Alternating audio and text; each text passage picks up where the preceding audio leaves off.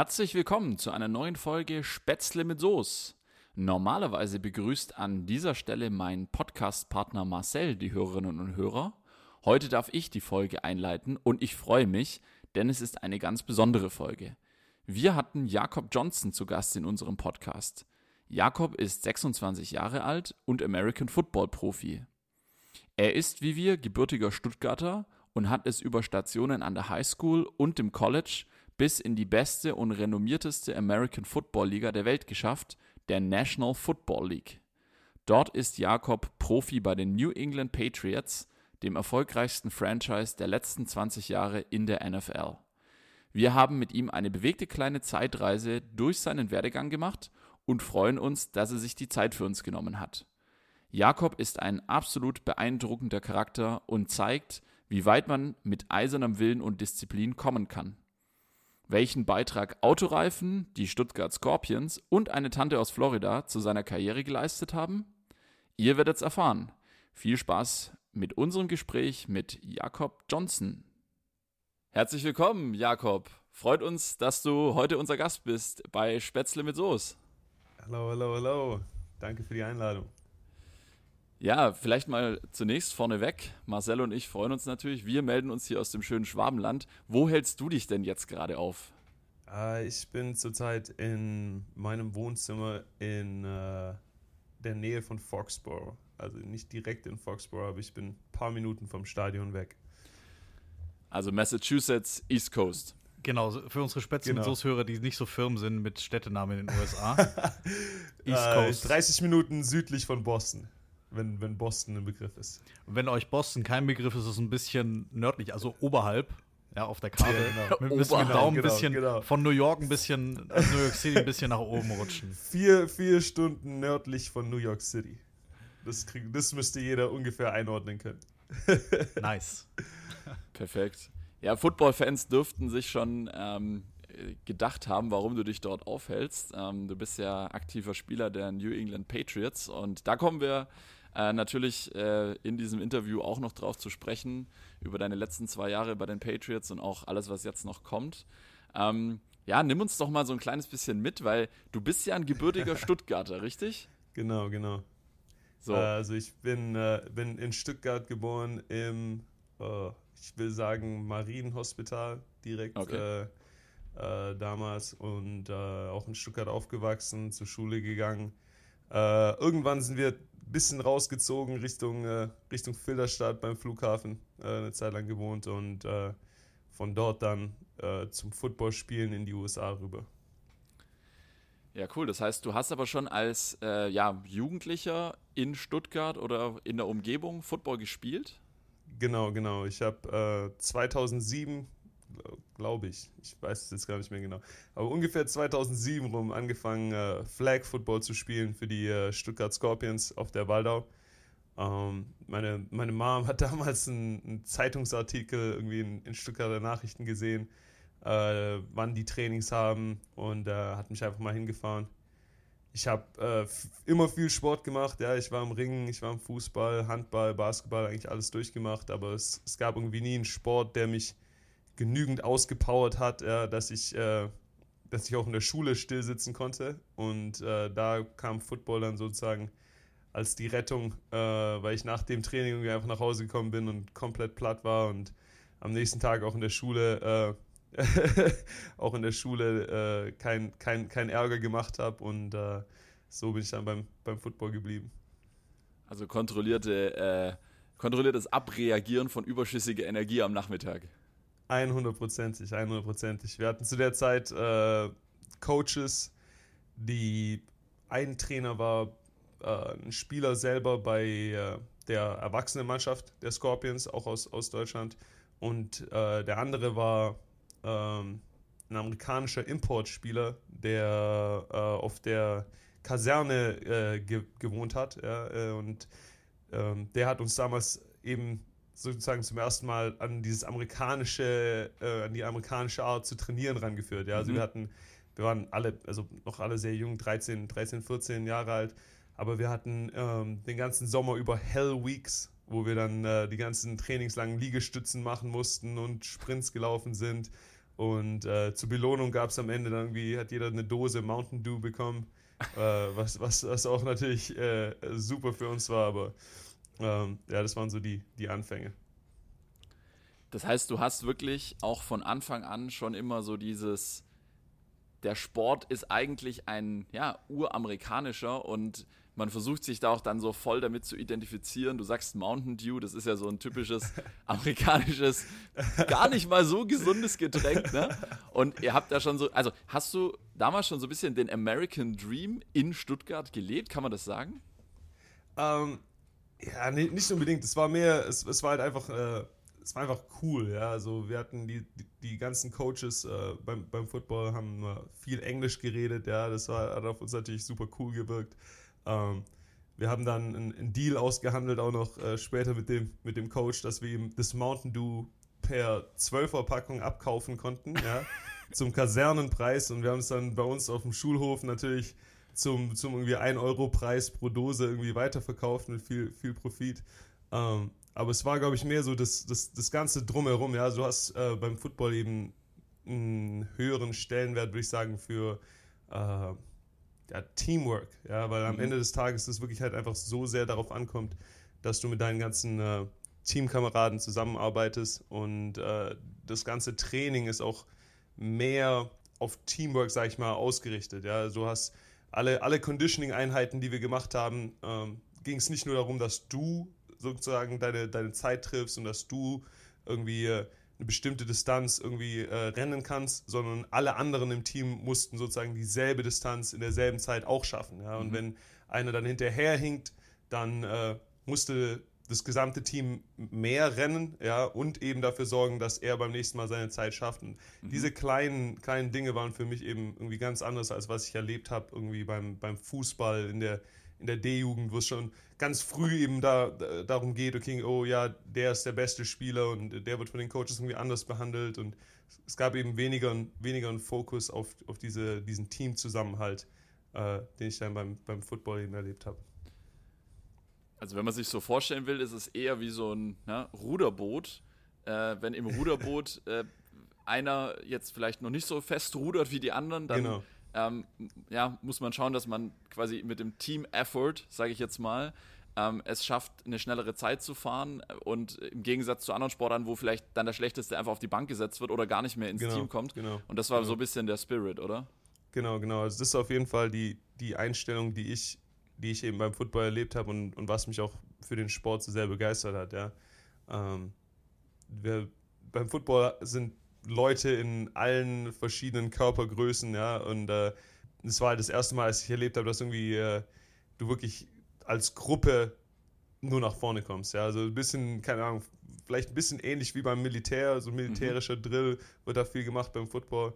Ähm, aber wir, wir haben damals echt, also wirklich ein paar verrückte Trainings gemacht, später dann auch in der Jugend, also als ich von, vom Flag Football habe ich eben angefangen. Damals gab es in Deutschland noch eine Regel, dass du äh, Tackle Football erst mit 15 Jahren spielen darfst. Also okay. ich, ich habe die Regeln ein bisschen ausgetrickst. Ich konnte dann irgendwie mit 14 schon bei der Jugend mittrainieren zumindest.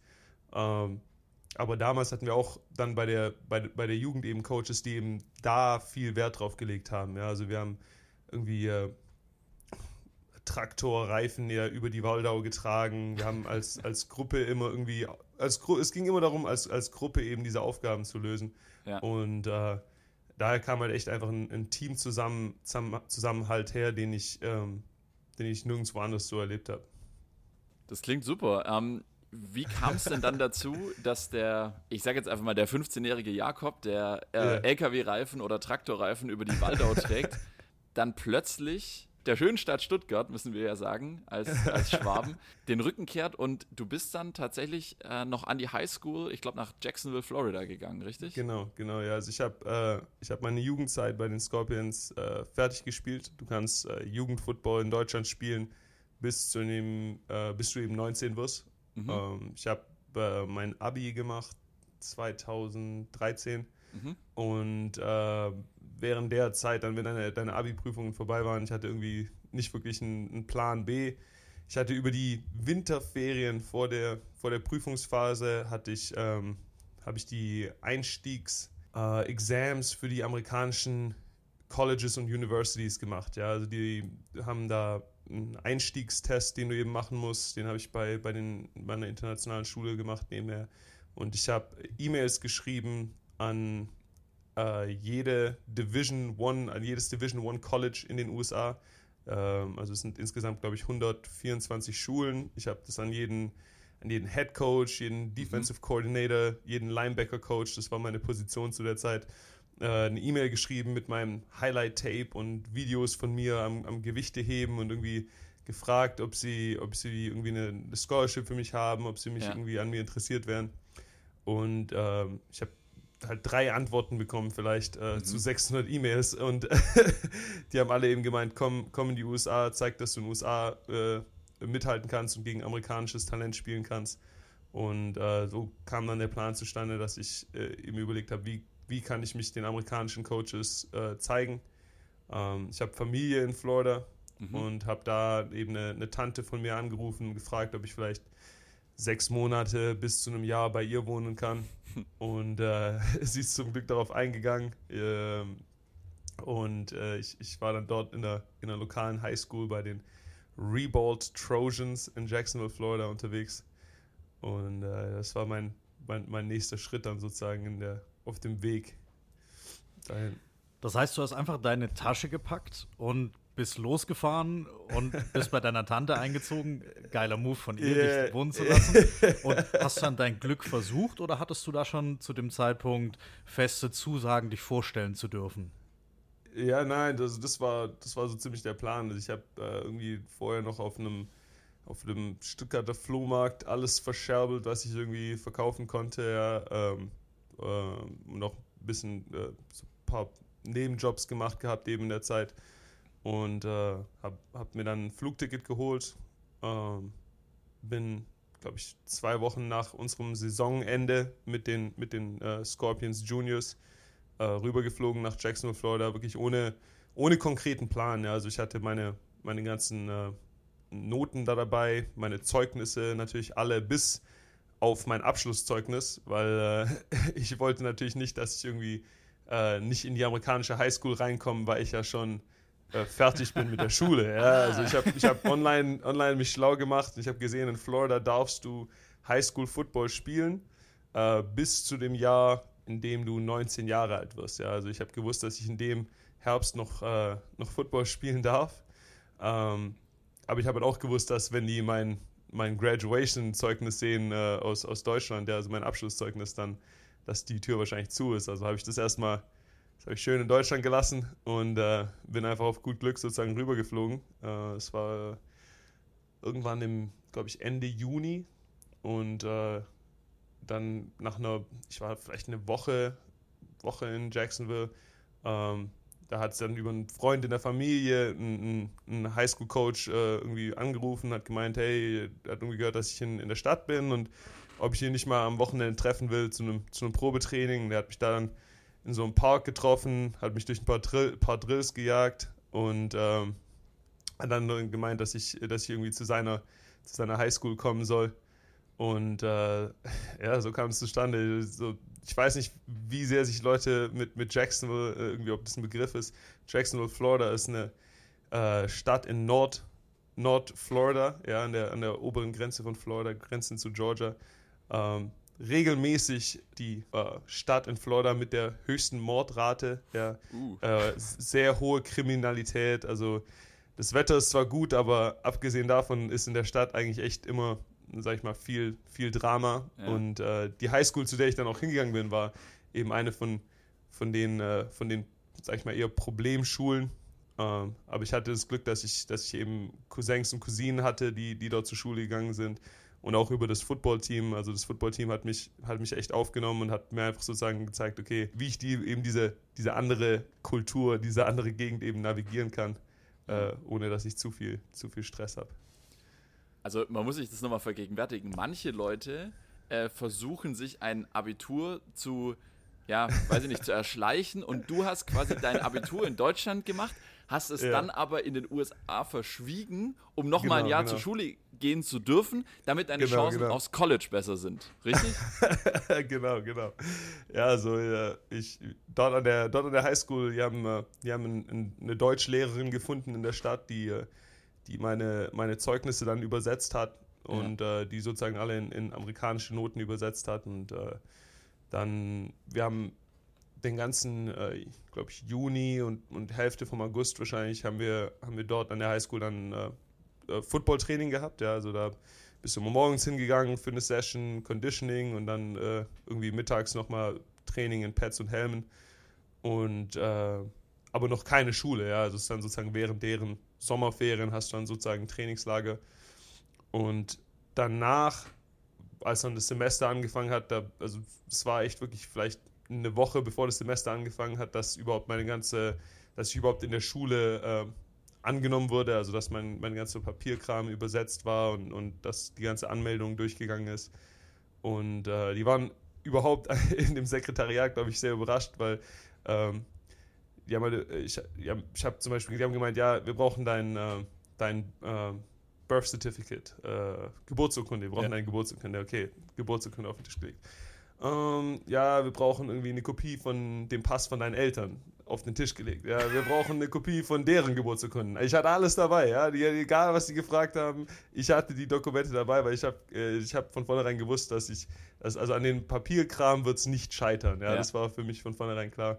Und äh, ja, als ich dann in der Schule war, wir hatten ein Hammer-Team. Äh, ich, ich, ich will nicht sagen, ich will es nicht alles auf meine Kappe, Kappe nehmen, ja, aber ich äh, habe eben in, in, in dem Sommer, in Sommertrainings äh, mein Ding gemacht. Ja, also ich, mhm. ich, ich heb gerne Gewichte. Ja, ich, ich, ich bleibe gerne extra nach dem Training da, um, um mehr zu, zu trainieren.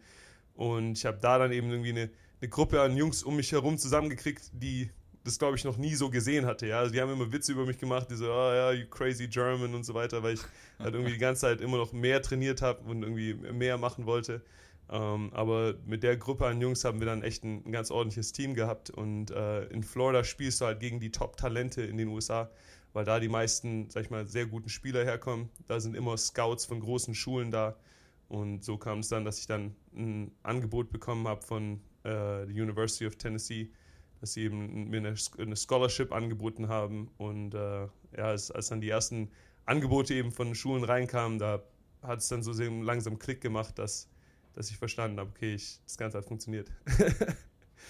Und du bist dann von Florida nach Tennessee auf die Uni gewechselt.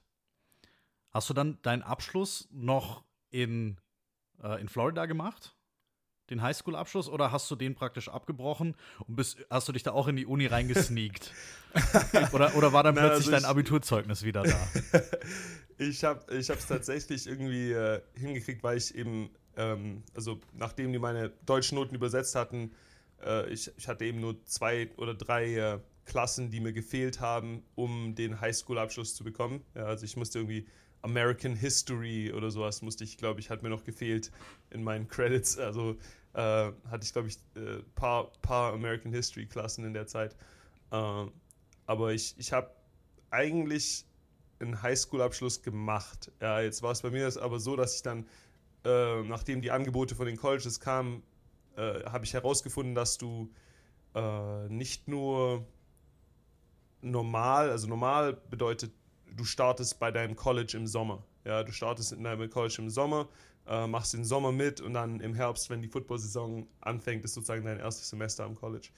Ich wollte aber so schnell wie möglich ans College und äh, hatte dann eben das Glück, dass mir verschiedene Colleges angeboten haben als Early Enrollee also äh, als Frühstarter sozusagen schon im Januar direkt äh, am, am, College anzufangen. Und äh, ich war dann bis kurz vor Weihnachten in Florida, ja, habe da mein, mein Semester noch fertig gemacht, hatte damit auch eigentlich genügend äh, Credits, um meinen Highschool-Abschluss zu bekommen. Ähm, aber da ich im Januar dann schon in Tennessee angefangen habe, habe ich mich äh, echt nicht mehr darum gekümmert, irgendwie mein Highschool-Diploma abzuholen oder sowas. Also es kann sein, dass es immer noch da liegt in Jacksonville.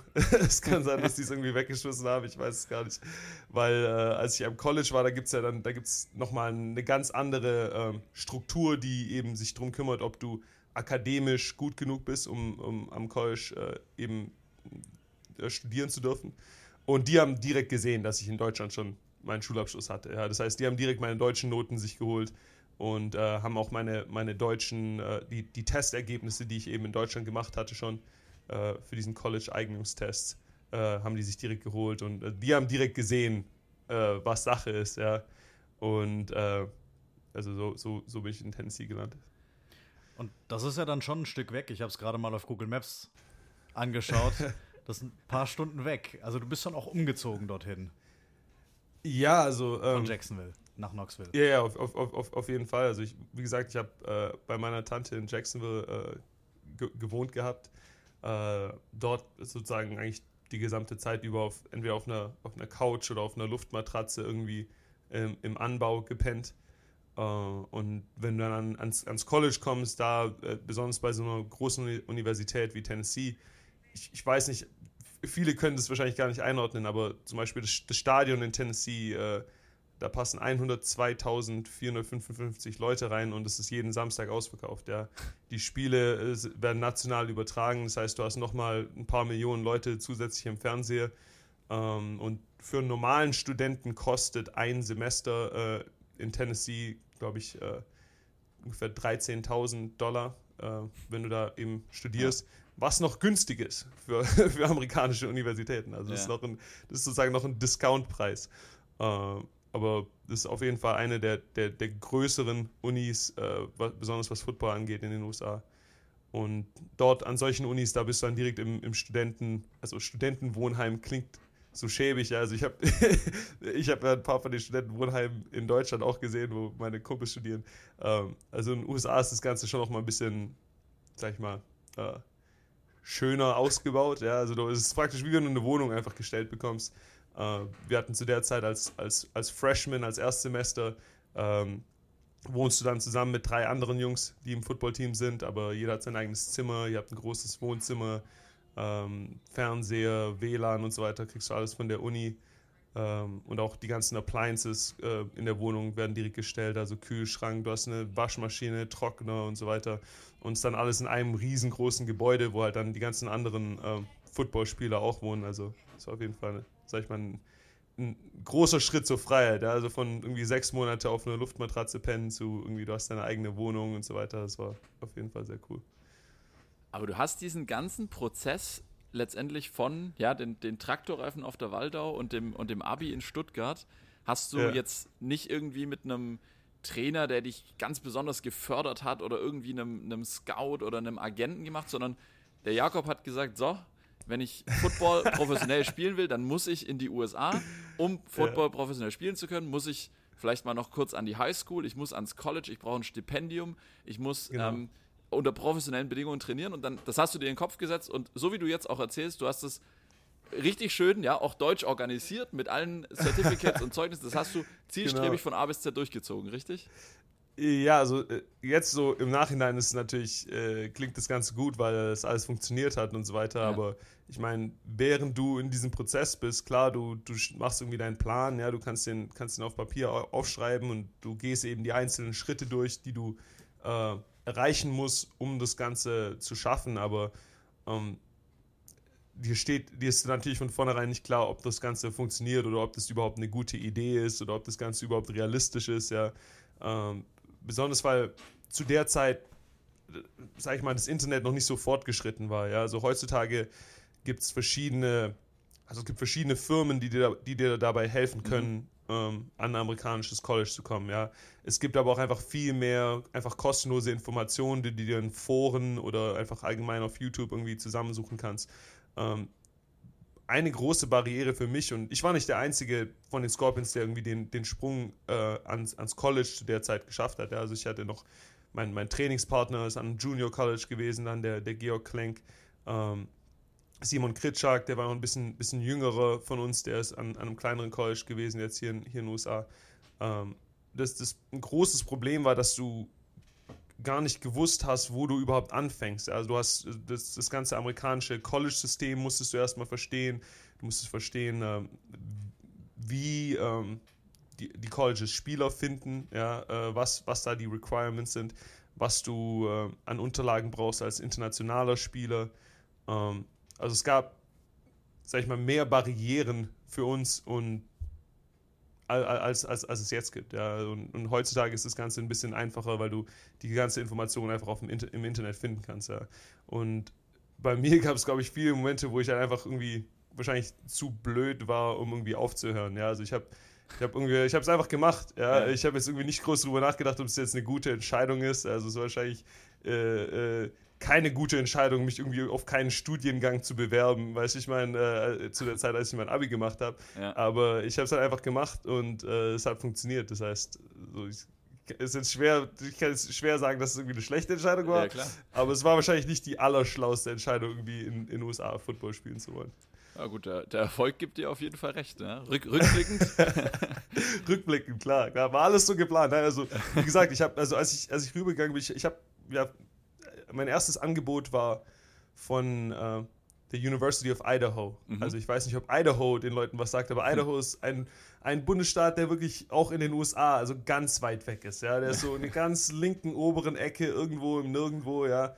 Und äh, für mich war das halt das Größte, ja, weil als die mir ein Angebot gegeben, ha ge gegeben hatten, ähm, da hat sich dann mein, mein ganzer Trip und diese ganze Arbeit eben sich sozusagen gelohnt gehabt, weil ich gewusst habe, okay, ich kann irgendwo hier in den USA äh, mit einem Stipendium Football spielen. Hammer, mhm. ja. Und äh, dann an so einer großen Uni zu landen, ja, also das hätte ich davor also nie gedacht, ja. Und auch als ich in Tennessee dann war, ja, in Tennessee ähm, habe ich ja mal mehr gespielt, mal weniger gespielt. Und, und gegen Ende vom Tennessee, verletzungsbedingt, ja, war mir eigentlich klar, dass ich, okay, den Sprung in die NFL wahrscheinlich nicht, nicht mhm. schaffen werde, ja. Und dann über Umwegen doch hier gelandet zu sein, ist eben ja, einfach sehr, sehr, sehr cool, darauf sozusagen, sozusagen zurückschauen zu können und zu sehen, okay, das Ganze hat doch irgendwie geklappt. Ja.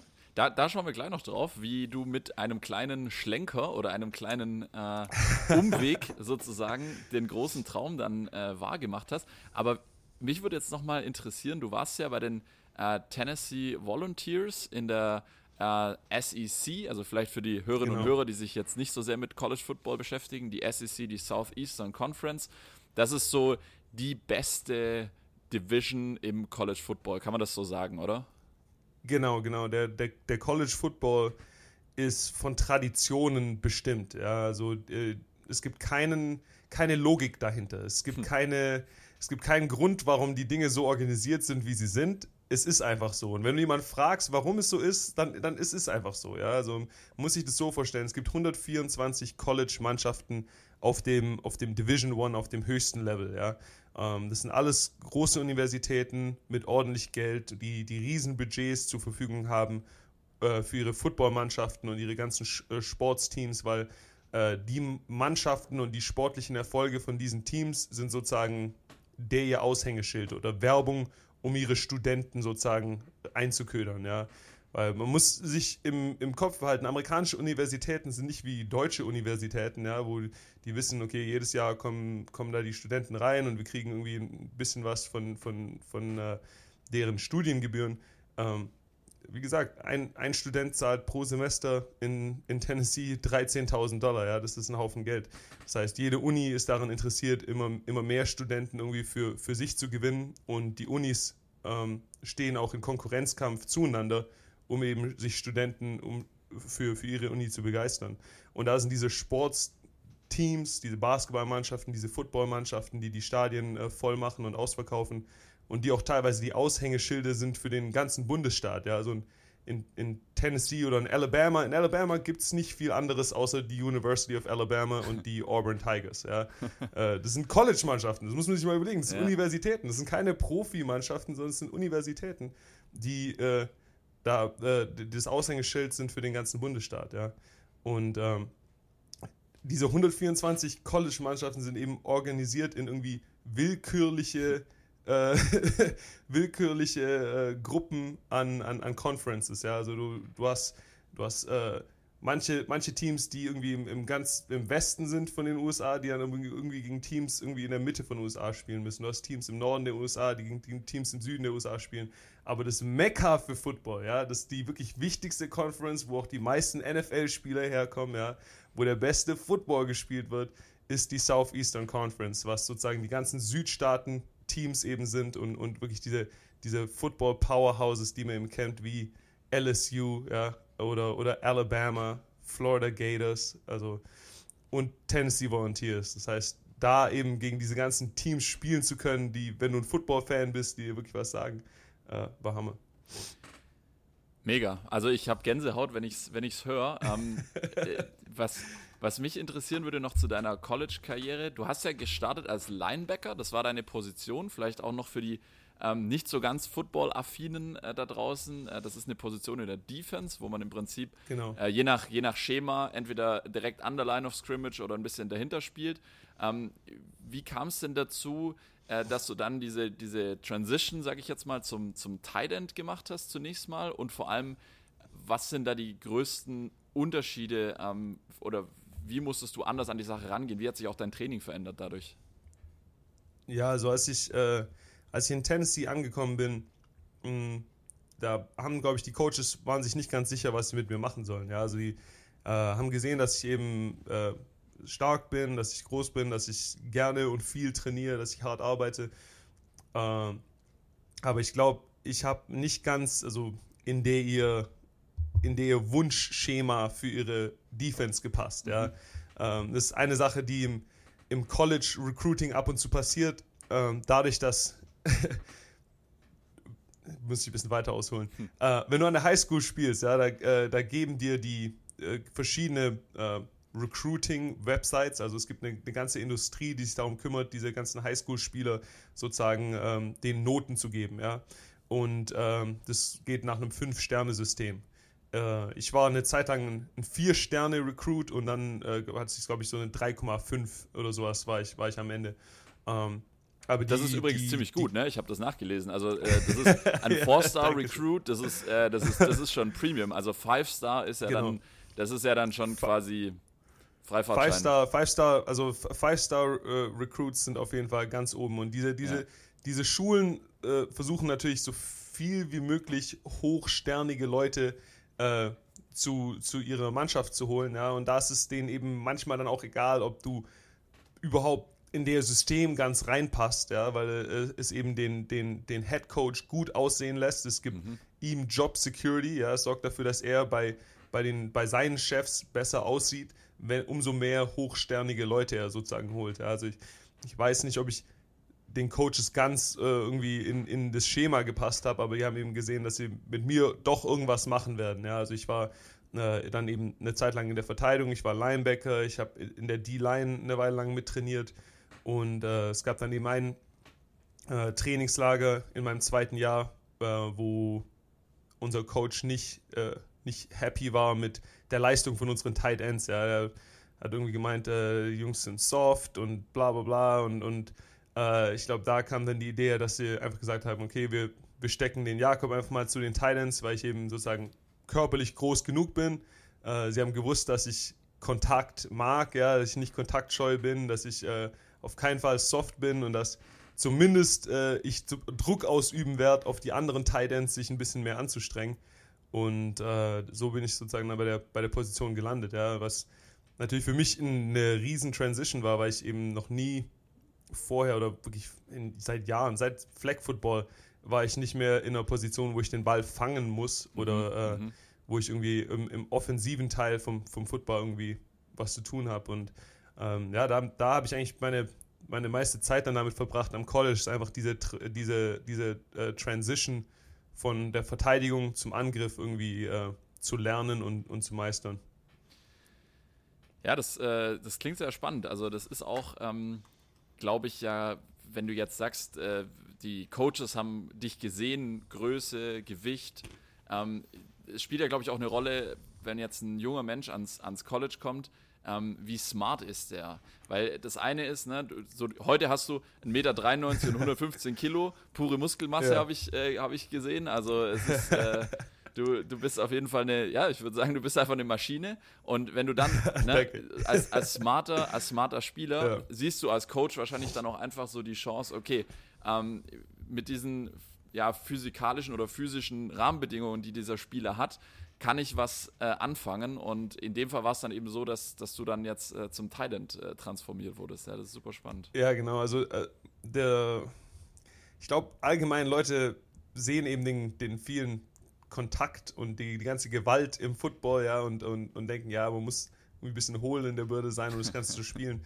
Aber es ist eigentlich echt so, dass sobald du am College bist, dass das Spiel eigentlich immer komplexer wird, ja. Mhm. Und wenn du wirklich sehr gut sein willst, ja, wenn du dich wirklich auf einem, auf einem Elite-Level von den anderen Spielern absetzen äh, möchtest, dann hast du eigentlich gar keine andere Wahl, außer wirklich ähm, zu, zu studieren, ja, das Spiel zu studieren, das Spiel zu lernen. Und du, kannst äh, dieses Klischee vom irgendwie hohlen Footballspieler, das, das zieht nicht mehr ganz, weil an den großen Unis äh, kommt eben auch dazu, dass zum Beispiel dein Head Coach einen Gehaltsbonus bekommt, basierend auf den Durchschnittsnoten von den Spielern pro Semester. Ja? Das heißt, äh, die setzen eben alles daran, dass du halt auch im, im, im Unterricht wirklich also zum einen zum Unterricht hingehst. Ja? Also es gibt Leute, die werden bezahlt, Class-Checker, das sind andere Studenten, die werden dafür bezahlt zu verpetzen, ob die Footballspieler, ja, äh, die in ihrem, in, ihrem, in ihrem Kurs sind, irgendwie wirklich zum Unterricht gekommen sind. Ja?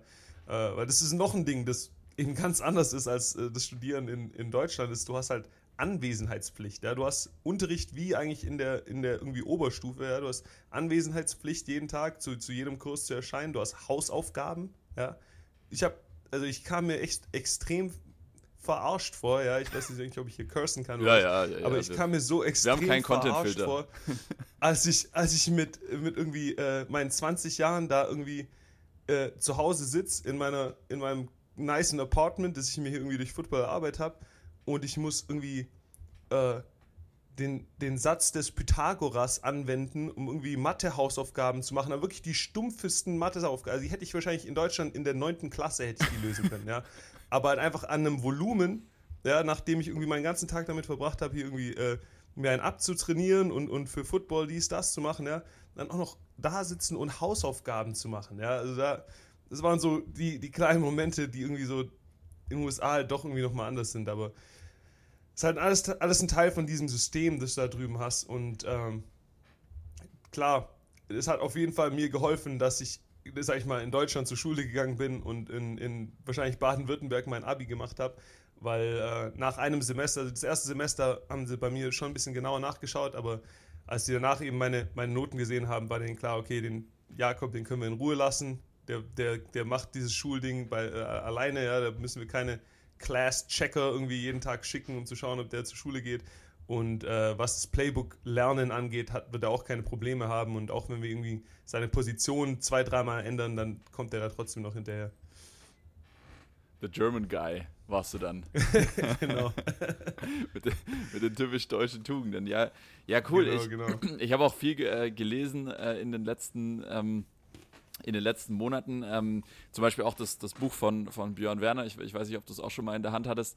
Ähm, da hört man ich ja auch. Ich wollte es mir bestellen, aber ich konnte es ich irgendwie nicht hier in die USA geliefert bekommen via Amazon. Ja, ah, okay. Ich noch holen. Also dann, äh, wenn du das nächste Mal in Stuttgart bist, dann sagst du Bescheid, dann ich sichere dir eine Ausgabe und, und bring sie dir vorbei. Yeah. ähm, ja, und da, da, liest man ja auch, dass auch viele äh, Spieler, die als äh, ja auf, auf in USA sagt man Prospects, also die, die ähm, hm mit einer großen Perspektive oder mit einem großen Talent, mit einer großen äh, Möglichkeit gesegnet sind, vielleicht auch in die NFL zu kommen, äh, die es dann am ja. College verspielen, weil sie sich auch vielleicht von ja, Partys oder auch irgendwie Drogen ähm, ablenken lassen. Ja. Und für dich war aber immer klar, okay, Fokus und Training, besser werden, das, das hast Na, du also durchgezogen. Das, das, war, das war auf jeden Fall mein, also mein Fokus. Es hat mir nie irgendwie an der, an der harten Arbeit oder sowas mhm. äh, ge, ge, gemangelt. Ja. Also für mich war halt irgendwie von nach meinem ersten Semester, als ich gesehen habe, okay, wie schnell Jungs irgendwie vom College auch wieder rausgekickt werden ja. und ihre Scholarship verlieren, habe ich halt so ein paar Faktoren für mich entdeckt. Okay, zum einen ist das Football-Technische. Also du bist da in der Uni, die sagen zwar immer, oh, das ist eine Familie, oh, we're family und bla bla bla. Und, und ähm, aber du bist da, um Football zu spielen, ja. Du bist ein Student-Athlete, aber am Ende des Tages bist du da, um Football zu spielen. Das heißt, äh, du darfst A, footballerisch auf dem Feld nicht äh, verkacken, ja. Äh, B ist das ganze Schulische, ja. Du, du ähm, musst irgendwie das, zumindest das Bare Minimum mhm. Äh, schulisch machen, ja. Ähm, und dann C sind eben die äh, Drug-Tests, ja. Und es ist meistens so, von was ich gesehen habe, du kannst dir ungefähr, ja, kannst dir einen davon aussuchen, indem du, indem du richtig reinhaust, ja. Aber sobald du zwei davon sozusagen, zwei von diesen Faktoren hast, dann schauen die Coaches, dass sie dich loswerden. Ja, also wenn du footballisch super gut bist, du auf dem Feld spielst so Hammer, ja, dann kannst du dir auch mal einen durchgefallenen Drugtest erlauben und die werden Wege finden, dass du das alles okay ist, ja, äh, alles in Ordnung, ja. Oder äh, sagen wir, du bist footballerisch super gut, aber du bist im Klassen, im, im Classroom eine absolute Pfeife, dann schauen die, dass die dir so viele äh, Nachhilfe-Lehrer äh, irgendwie an den Hals hängen, bis du halt einfach irgendwie im einfachsten Studiengang irgendwie durchkommst, ja. Aber du kannst halt nicht zwei gleichzeitig haben, ja. Du kannst nicht auf dem Feld irgendwie vergeigen und durch Drug-Tests durchfallen. Du, du kannst nicht in der Schule komplett ver, verpfeifen und äh, auf dem Feld komplett durchhängen, ja. Ähm, also es sind, das sind so diese drei, drei, sag ich mal, ausschlaggebende Faktoren, die ich irgendwie sehr früh entdeckt habe und wo ich halt einfach geschaut habe, dass ich davon sozusagen fernbleibe. Also ich habe sicherlich zu viel Zeit mit, äh, mit Partys verbracht am College. Also ich habe einige Sachen bestimmt auf jeden Fall falsch gemacht, wo ich sozusagen mir den Schlenker, über den wir gleich noch reden können, äh, auch wahrscheinlich hätte sparen können.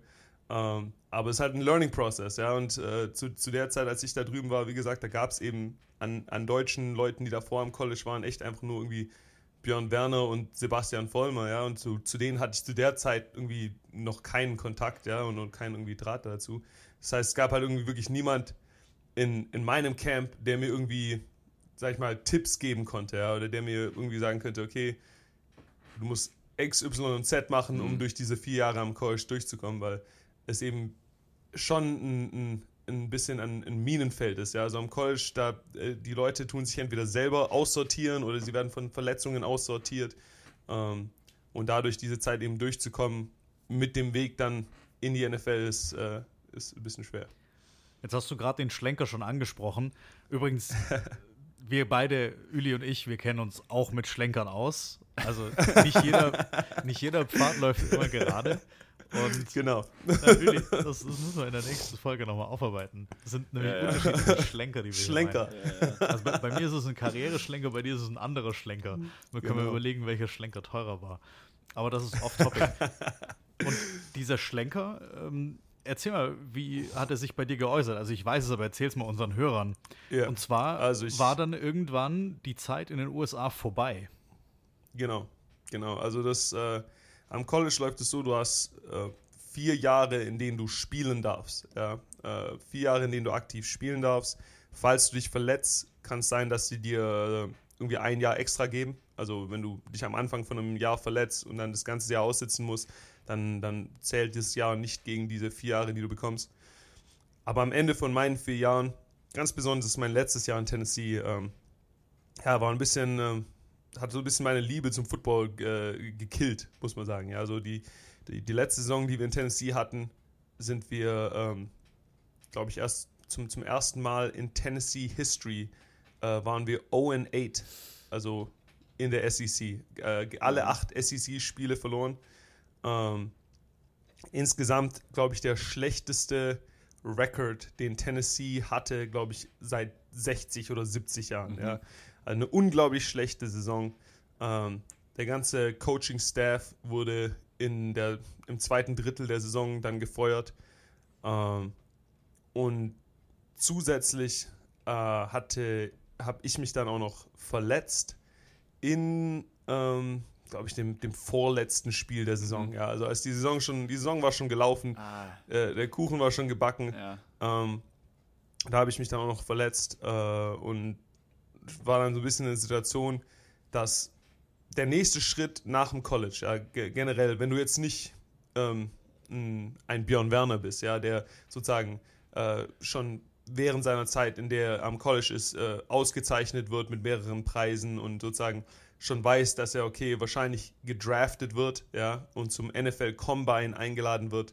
Ähm, da ist die Geschichte ein bisschen anders. Da holst du ja einen direkten Agenten, der kümmert sich darum, dass du trainiert wirst und äh, du hast diesen Sprung in die NFL sozusagen schon sicher. Du weißt eben noch nur, nur nicht, wie viel du bezahlt wirst und ähm, sagen wir, zu welchem Team du gehst. Mhm. Ja. Äh, wenn du eher einer der Kandidaten bist, der jetzt vielleicht am College keine äh, so ähm, impressive Karriere hatte, ja, dann musst du dir eben äh, das Ganze, du musst dich um, um dein ganzes Training und so weiter sowieso selber kümmern. Ja. Und dein, dein großer Stichtag, auf den du hinarbeitest, ist dann der, der Pro Day an deiner Schule. Der, ja. Am Pro Day bekommen alle äh, Seniors die Möglichkeit, äh, sozusagen zu trainieren vor NFL-Scouts und äh, vielleicht doch noch den Sprung in die NFL zu schaffen. Und bei mir war dann eben klar, dadurch, dass ich mich verletzt habe, ja, dann hast du eben zwei Möglichkeiten. Entweder ähm, du sagst, okay, äh, ich trainiere einfach so und versuche irgendwie äh, so meinen Körper so stark wie möglich zu bekommen, trotz der Verletzung und mache den Pro Day so. Äh, oder du machst die OP und äh, dann bist du aber, dann hast du zwei, drei Monate Reha vor dir. Ja, und dann äh, war mir klar, dass ich zum Pro Day wahrscheinlich nicht äh, ready sein werde. Ja. Und ich habe habe mich dann entschieden, die OP zu machen, habe meine Reha da in Tennessee gemacht, ähm, war in der Zeit auch noch an, an der Schule, habe ein paar Kurse gemacht. Und der, der Knackpunkt war für mich eigentlich dann, ich bin, äh, äh, als ich mit meiner Reha weit genug war, um äh, zumindest rennen zu können, ja, um die ganzen sportlichen Aktivitäten wieder machen zu können, bin ich nach Deutschland gegangen und äh, habe in Deutschland mit ein paar Coaches trainiert und habe da so irgendwie die Idee dann geformt, dass wenn dieser Pro Day vorbei war, der, der für mich eigentlich nur eine symbolische Bedeutung hatte. Mhm. Ja, mir war eigentlich klar, dass, es, dass ich da niemand äh, irgendwie beeindrucken werde, ähm, dass ich danach vielleicht einfach nach Deutschland komme. Ja, da kam diese erste Idee, weil ich ja mit, mit meiner ähm, Zeit, die ich in den USA verbracht habe, äh, genügend Wartesemester gesammelt habe, um eigentlich irgendwie in, in, jeden, in, jeden, Kurs irgendwie reinkommen zu können, auf den ich Lust hatte. Ich wollte, hatte zu der Zeit irgendwie die Idee, irgendwie, ich wollte äh, ich wollte eigentlich nach, nach dem Football irgendwie äh, Medizin studieren. Ja, ich hatte auch in den USA die ganzen Med School Pre-Requirements äh, äh, genommen gehabt. Ähm, aber meine, meine deutsche Familie hat mich doch dann irgendwie überzeugt, dass ich doch einfach an, in Deutschland probieren, probieren soll, weil das Ganze ja auch günstiger ist. Ja, also Med School zahlst du in den USA auch nochmal irgendwie 200, 300.000 irgendwie mhm. an, an, Schulden, die du dann irgendwie auf dich hast. Aber ja, so, so kam es zustande. Mein, mein Pro Day kam, im Jahr davor beim Pro Day hatten wir alle 32 NFL Head Coaches. Ja, wir hatten, einen, einen, wir hatten Alvin Kamara, das war das Jahr davor, in dem, wo Alvin Kamara rausgekommen ist, Cam ja. Sutton, äh, Joshua Dobbs, ein Haufen Jungs, die jetzt immer noch in der NFL äh, Starter sind. Ja, und wir hatten einen, einen riesen Dammtam bei meinem Pro Day. Ja, da waren vielleicht 15 Scouts, okay, okay, waren vielleicht da. Also so irgendwie die, die, die Leute von den NFL-Teams, die sie schicken zu den Pro Days, die ihnen eigentlich egal sind, ja. Und äh, so, so, war auch die Stimmung den ganzen Tag über. Ja, ich, ich, konnte das Bankdrücken nicht machen, weil meine Schulter noch nicht annähernd healthy genug war dafür. Also du hattest eine ähm, Schulterverletzung. Sorry, wenn wir da noch mal kurz genau, genau, reingehen. Ja, ja. genau du, du, hast dich an der Schulter verletzt, ne? Im, genau, im College, genau. Ja. Und äh, passiert beim Football ständig, aber war halt zu der Zeit einfach das schlechteste Timing, was man sich aussuchen kann. äh, ich habe den Pro Day einfach noch gemacht, äh, weil ich, weil ich einfach gesagt habe, okay, ich, ich habe jetzt meine vier Jahre hier bei der Uni gespielt, ja, ich hätte ja auch irgendwo anders hin transfern können und äh, ich will es jetzt eben bis zum Ende durchziehen und ähm, wir, wir, haben da unseren Pro Day hinter uns gebracht und danach war mir nicht klar, dass ich irgendwie von keinem Team irgendwie noch einen Anruf bekomme, mhm. ja, und äh, ich, ich habe dann das Semester, das Spring-Semester in Tennessee noch fertig gemacht und habe dann mich eben umgeschaut, okay, was mache ich als nächstes und ich habe dann über ähm, Freunde von den, von den Scorpions, ja, Jungs, mit denen ich bei den Scorpions gespielt habe, äh, die lagen mir irgendwie die ganze Zeit im Ohr, ich soll doch irgendwie, wenn ich nach Deutschland komme, bei, bei den Scorpions wieder spielen, die brauchen Spieler und äh, die, fangen jetzt gleich ihre Saison an und ich soll auch auf jeden Fall kommen. Und äh, die haben mir dann irgendwann einfach für mich und meine Freundin einen Flug, Flug geklärt und äh, dann war ich einfach irgendwie mit, das war mit drei Tagen Vorlauf, ja, habe ich mein ganzes Zeug in den USA zusammengepackt und war dann wieder in Stuttgart unterwegs. Das heißt, äh, die Stuttgart Scorpions haben dann quasi einen äh, ehemaligen ja, äh, Tennessee Volunteer bekommen. Du bist dann eigentlich von 102.000 genau. Zuschauern äh, sozusagen wieder zurück ins Gazi-Stadion. Auf 1000 runter. Ja, genau, genau. genau. genau. Wie, wie, wie viel äh, ja, tausend? 3000? Ja, also, bei den Scorpions sind schon so zwischen 3.000 und 5.000 sind, sind im Gazi-Stadion schon, je nach, je okay, nach ja. Gegner, ja. Äh, also gerade ganz besonders die, die Stuttgart gegen Schwäbisch Hall äh, Spiele, äh, Stuttgart Scorpions gegen Schwäbisch Hall Unicorns, da ist im Gazi-Stadion schon immer also recht voll. Ja, also, ähm, also die Stimmung auch, man muss sagen, die amerikanischen Fans verstehen so, wie man Stimmung im Stadion macht, überhaupt nicht. Ja, also am College hast du, am College hast du diese Marching Bands, ja, die, äh, die während den Spielen eben einfach immer, immer trommeln und, und Trompeten und irgendwie ein äh, bisschen Stimmung machen. Äh, in, den, in der Profiliga wird eben halt Musik gespielt. Äh, aber so Fangesänge oder sowas, oder, äh, wie, wie man es eben im, im Fußball ja. kennt, äh, und wie es auch bei den Scorpions auf der Waldau gibt, ja, das gibt es in den USA irgendwie weniger. Das heißt, da diese 3000 auf der Waldau fühlen sich, fühlen sich schon irgendwie ein bisschen, bisschen lauter an manchmal.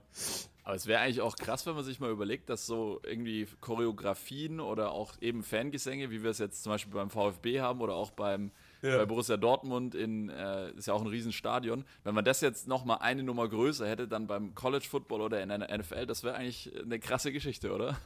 Ja, das wäre wär auf jeden Fall sehr cool, aber die, die, Regeln sind halt in den USA einfach äh, so streng, ja. Weiß man, in, in die Stadien, da wird immer ganz genau geschaut, was du mit reinbringst. Ja, das ist eigentlich wie wenn du, wenn du äh, äh, am Flughafen irgendwie auf den Flug gehst, mhm. fast, ja. Ähm, also da, da, schmuggelt niemand Pyrotechnik irgendwie rein. also das, das geht da schon mal gar nicht. Und dann das Publikum ist auch einfach anders. Ja? Also zum Beispiel in Tennessee, da, da wird im, gab, wurde im Stadion kein Bier verkauft oder sowas, wird kein Alkohol verkauft. Mhm. Ähm, das heißt, daran liegt es auch, glaube ich, dass die, dass die Fans dann so im vierten Quarter werden die immer ein bisschen müde, ja, weil die ganzen Studenten, die hauen sich halt davor die Hucke voll, ja, die, die exen da davor ihr ganzen, ganzen Alkohol weg und kommen dann ins Stadion, aber dann irgendwann so im, im im zweiten Teil von der zweiten Hälfte, ja, da geht da irgendwie der, geht da irgendwie der Dampf raus. das ist halt eine gute Umschreibung, ja, aber das kennt, das kennt man ja, ja wenn man, äh, wenn man irgendwie bis zu einem gewissen Zeitpunkt schnell noch was trinkt und dann aber irgendwie äh, zwei Stunden trocken im Stadion, ja. dann ja, wird man. Ja, in der Tennessee, in der knallenden Tennessee-Sonne sitzt, ja, dann irgendwann geht die Energie leer. Ja, nee, aber ich, äh, ja, wie, Scorpions hatten wir gerade genau. gespielt. Ja, ich war. Äh, 2018 ich, war das, die ne? Scorpions, ja. genau, genau, 2018. Ähm, die Saison hatte schon angefangen, als ich, als ich dann da war. Mhm. Wir haben am Anfang die Scorpions haben auch ein bisschen rumexperimentiert, wo, wo sie mich jetzt irgendwie am besten benutzen. Ja. Ich habe, glaube ich, das erste Spiel habe ich irgendwie Linebacker und Defensive End gespielt, aber dann den Rest der Saison äh, doch mehr irgendwie Tight End, okay. Wide Receiver in der, in der Offense mit ausgeholfen und wir hatten echt, also für mich war das eigentlich eine der, der wichtigsten, sag ich mal, Seasons, die ich bis jetzt gespielt habe, weil es für mich einfach irgendwie die, die Liebe am Sport zurückgebracht mhm. hat. Ja, am, am College hast du so viele andere Faktoren, die da irgendwie da, dazwischen funken. Das heißt, für mich einfach wieder back to basics äh, mit, mit den Jungs, mit denen ich das Ganze angefangen habe, äh, unterwegs zu sein, ähm, mich um alles selber kümmern zu müssen. Ja, also ich äh, habe irgendwie einen Haufen Nebenjobs gemacht, ähm, irgendwie in was ähnlichem wie McFit, ja, also, wo wir vorhin geredet hatten, ähm, in, in einem Commercial Gym trainiert, ja, ja. ich mache da irgendwie meine, meine äh, 150 Kilo Kniebeugen irgendwie neben äh, Leuten, die irgendwie Bauch, Beine, Po trainieren, ja. ähm, irgendwie keine, äh, keine fancy Facilities mehr, sondern einfach nur ähm, ja, die, die, die Waldau und eben, eben, die Jungs, die Bock haben, die sich irgendwie noch extra für Trainings treffen am, am Samstag und, und irgendwie am Mittwochnachmittag. Also wir haben auch irgendwie geschaut, dass wir, dass wir eine gute Zeit haben mhm. und ich habe auch versucht, irgendwie so viel wie möglich mein, mein Wissen einfach an die, an die Jungs weiterzugeben, die, die Bock haben, irgendwie äh, das Ganze zu, zu lernen und aufzugreifen. Und äh, wir hatten eben eine, eine Hammerzeit, ja, also die, die Saison war sportlich vielleicht nicht die stärkste für die Scorpions. Ja, wir hatten, mussten am Ende, glaube ich, noch in die Relegation. Aber für mich persönlich war es einfach ein, ein, ein, voll der wichtige Moment, weil ich da einfach die Möglichkeit hatte, wieder, okay, warum, warum mache ich das Ganze, warum liebe ich mhm. den Sport so sehr? Und äh, ich habe einfach eine, eine, eine, zweite Chance bekommen.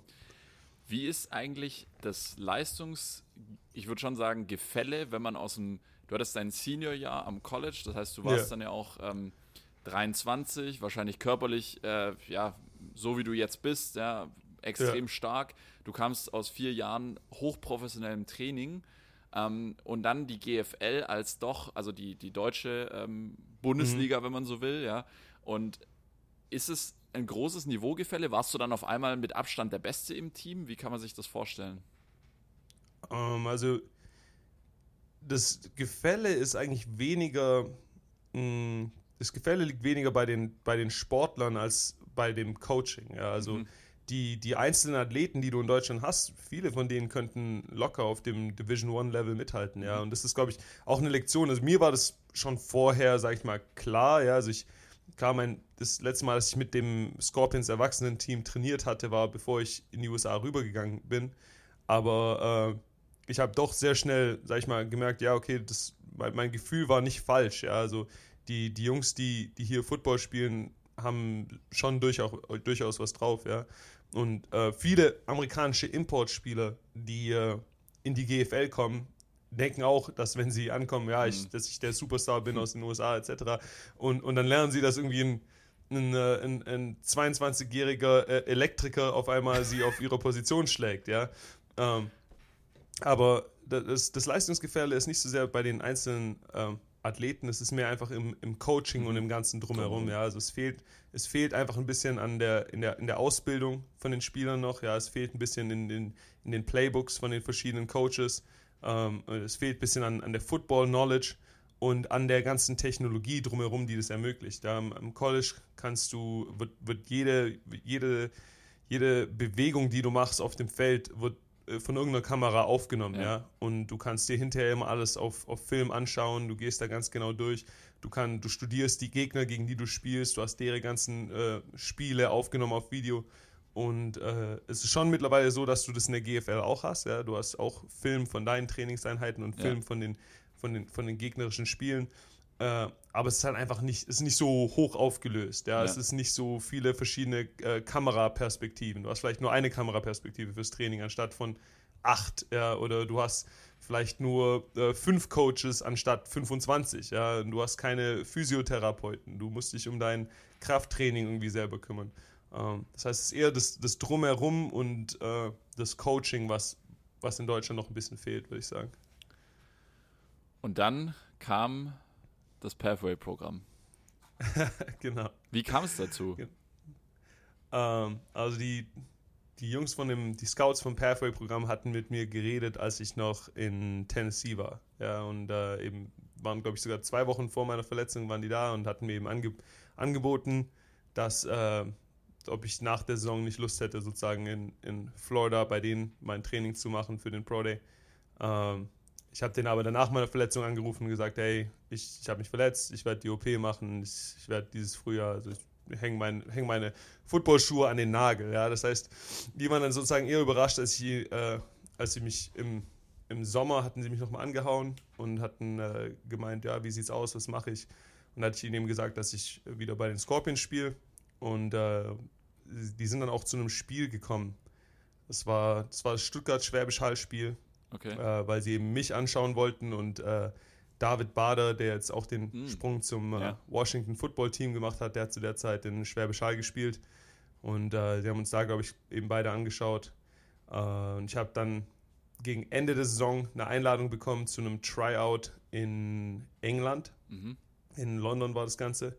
Äh, das war sogar am Wochenende vom ähm, Seahawks Raiders ah, okay. Spiel. Ja. Genau äh, am Wochenende vom Seahawks Raiders Spiel in London. Uh, ich habe nach, nach Ende der Saison hatte ich vier Wochen, um, uh, um darauf zu trainieren. Mhm. Uh, da habe ich mir in, in, in Sindelfingen einen Coach geholt, dem ich vertraue, der Coach, Coach Simon Beutler im, im Machbar Trainingscenter. Und er hat mich darauf, darauf, darauf vorbereitet, auf diesen Combine.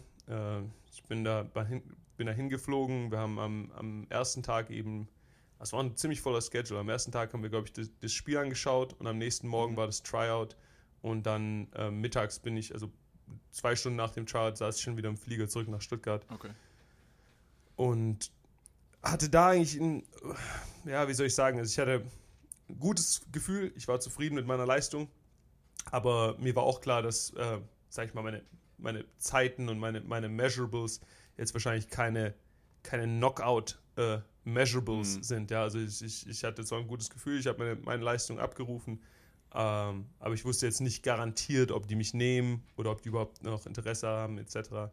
Und äh, habe dann meine, mein Leben erstmal so weitergelebt, habe mit den Scorpions die, die Off-Season-Vorbereitung äh, sozusagen angefangen, Pläne geschmiedet fürs nächste Jahr, ähm, habe mich auf eine, eine Ausbildung als, ah, was war das, irgendwie beim DRK als, ähm, wie heißen die Leute im. Äh, Rettungssanitäter? Beziehungsweise ja, Notfallsanitäter Notfall, heißen ja, sowas. Ja. Genau, genau. Ähm, aber ich wollte sowas in die Richtung machen im, im Frühjahr mhm. daneben. Und zwei Tage vor meinem Geburtstag im, im Dezember kam dann endlich die E-Mail. Oh ja, hey, wir haben dich ausgewählt. Äh, irgendwie am 4. 4. Januar oder sowas geht's los. Ja. Und dann saß ich im Flieger äh, nach, nach Florida zusammen mit äh, dem David Bader, der mhm. war da auch schon dabei. Ähm, Moby, ein Kollege aus Köln, war auch noch dabei, der, der im Jahr davor bei den, bei den Arizona Cardinals irgendwie im, im Rookie-Minicamp war. Und äh, wir waren dann die, die deutsche Truppe, die da eben in dem, in dem Pathway-Programm in, in Florida für drei Monate, Monate trainiert hat. Und ähm, ja, das war der nächste Schritt. Vielleicht für die Hörerinnen und Hörer, die jetzt nicht so nah dran sind, auch an diesen, an diesen Fachbegriffen, würde ich vielleicht noch mal ganz kurz erklären, dass das äh, genau. NFL International Pathway Programm ist ja ein Programm, wo es darum geht, dass ähm, internationale Spieler, also nicht amerikanische, nicht US-amerikanische Spieler, ähm, eine Möglichkeit bekommen, den äh, Sprung in die ja, National Football League zu schaffen. Und da gibt es dann eben äh, zum Beispiel dieses Combine, das du angesprochen hattest, in London, wo ja auch, das muss man ja wissen, seit ein paar Jahren auch immer wieder NFL-Spiele stattfinden. Das war ja auch das, der Anlass, zu dem ihr dann dort wart. Ne? Genau. Und äh, ja, dann, dann hast du jetzt da die Möglichkeit bekommen, ähm, in diesem, ja, von der NFL auch sehr geförderten Programm wahrscheinlich, äh, dich einfach nochmal zu zeigen und dann sozusagen die erste Chance, die du, die du nicht hattest, nämlich den, dich zum Draft anzumelden nach deiner College-Karriere, hast du dann genau. mit der neuen Energie und der neuen Motivation und dem neuen, der neuen Freude für Football hast du dann dem Ganzen einen neuen Anlauf gegeben. Und das war dann eigentlich so, ja, kann man schon sagen, der Kickstart, oder? Ja, auf, auf jeden Fall. Also ich habe ähm, ich mir selber eben gesagt, dass, dass dieses Pathway-Programm, dass, dass ich dem sozusagen meinem, meinem ganzen Football-Traum einfach nochmal eine Chance gebe, mhm. da alles reinstecken werde und äh, wenn das Ganze nicht klappt, dann soll es dann soll's eben nicht sein, ja, und dann war das auch okay, weil ich, ich hatte schon immer dieses, so, so dieses Gefühl nach meiner College-Karriere, dass ich irgendwie was auf dem Tisch habe liegen lassen mhm. ähm, oder dass ich irgendwie damit eben noch nicht ganz abgeschlossen war, ja, und äh, es war für mich eben sozusagen einfach die Möglichkeit, da einen, einen Abschluss sozusagen zu finden. Also ich, ich, ich habe verstanden, was ich am, was am College schiefgelaufen ist. Ja, ich habe ich hab gelernt davon. Ähm, ich habe eine Zeit äh, am Boden der Tatsachen wieder verbracht, mhm. ja, in der, in der, der Realität au außerhalb der, der Sportler-Bubble. Ja. ja. also ich habe irgendwie gekellnert, ich habe äh, Oktoberfest gearbeitet und so weiter. Ja, ich war auf äh, ein paar Festivals, ich war mit Freunden unterwegs. Ich konnte wieder eine Zeit lang einfach eine normale Person sein. Ja. Aber es ist schon ein bisschen so, dass wenn du äh, an, an, so einem großen College bist, ja, du musst immer aufpassen, was du sagst, du mhm. kannst bestimmte Sachen nicht einfach machen, ja, du musst immer schauen, wie du dich in der Öffentlichkeit verhältst. Und äh, da nach, nach eben dieser Zeit auch mal wieder so viel Zeit mit meiner Familie in Deutschland zu verbringen. Ja, ich war in den, in den vier Jahren, in denen ich am College war, war ich für zwei Wochen zu Hause. Ja, Oha. also es war einfach mal wieder ah. cool, sozusagen Kraft zu tanken, mich wieder neu, auszu, äh, neu zu orientieren und dann damit mit diesem veränderten Mindset eben ähm, in dieses Programm reingehen zu können, war einfach, war einfach Hammer, ja. Und äh, ich habe da auch, wir hatten echt einfach eine gute Zeit, ja. Wir hatten, wir hatten eine gute Truppe an Jungs, die, die alle wirklich einfach hart gearbeitet haben, der uns gegenseitig gepusht, ja. Ähm, wir haben, standen im Konkurrenzkampf miteinander, ja, aber es war jetzt nicht so, dass wir versucht haben, uns gegenseitig irgendwie Steine in den Weg zu legen, mhm. sondern wir haben einfach geschaut, dass wir uns gegenseitig sozusagen antreiben. Ja, also wenn irgendwie äh, Bader 20 Reps im Benchpress gemacht hat, dann habe ich eben versucht, irgendwie 21 zu kriegen. Ja, und dann hat er am nächsten Tag irgendwie wieder versucht, 23 hinzukriegen. Und äh, dadurch hatten wir eben einfach viel, viel positive Energie, wir hatten viel Spaß. Äh, das Wetter ist äh, dort in, in Bradenton, also wir, wir trainieren da bei der IMG mhm, Academy, ja. das ist so ein äh, Trainings, Trainingsgelände und äh, das Wetter halt auch echt immer cool. Ähm, und wir hatten einfach viel Spaß und dann am Ende äh, stand eben ein International Pro Day. Ja, also mhm. wir hatten, haben sozusagen nochmal einen Pro Day bekommen, ähm, den die dort für uns organisiert haben. Das Ganze fand statt in den Facilities von den Tampa Bay Buccaneers. Mhm. Ähm, waren auch eben ja, vielleicht neun oder zehn NFL-Scouts waren schon da. Und äh, wir haben da unser Ding gemacht. Jeder war am Ende des Tages zufrieden mit der Leistung und das ist eigentlich das Wichtigste, weil du trainierst eben für so lange und dann willst du nicht, dass irgendwie was Großes falsch geht, ja, dass du irgendwie stolperst oder dass du irgendwie einen Muskel ziehst. Und von der Seite lief das Ganze echt super smooth. Und äh, ich, ich, also ich war dann echt in meinem Kopf echt okay mit egal was für einem Ergebnis als nächstes gekommen wäre. Also hätten die gesagt, okay, sorry Jakob, wir, wir haben dieses Jahr keinen Spot für dich, ja. dann wäre das Ganze für mich okay gewesen, weil ich gewusst habe, dass ich eben alles da reingesteckt habe, dass ich eine, meine persönliche beste Leistung an dem Pro Day gezeigt habe. Und äh, ja, dann hätte ich irgendwie mir ein Stück irgendwie als nächstes was zu tun gesucht. Ähm, aber ich habe dann eben den, den Call bekommen. Äh, von zuerst wurde uns gesagt, okay, wer ausgewählt wurde, mhm. aber wir wussten noch nicht, zu welchem Team wir kommen. Ähm, wurden dann erstmal nach Hause geschickt und dann, als ich in Stuttgart war, kam dann der Anruf von den Patriots irgendwann, wo die uns eben gesagt haben, ja, äh, du bist bei uns unter Vertrag, in, in zwei Wochen geht's los und es war auf jeden Fall ein sehr cooler Moment. Das ist krass. Vor allem, das ist ja auch jetzt nicht irgendein Team, sondern äh, die New England Patriots. Ähm, muss man mal vielleicht für die, die jetzt die letzten Jahre nicht so intensiv NFL verfolgt haben, sagen. Das ist ja das erfolgreichste Franchise der letzten 20 Jahre. Äh, Tom Brady ähm, hat äh, sechs Ringe, glaube ich, inzwischen äh, mit, den, mit den Patriots genau. geholt. Ja.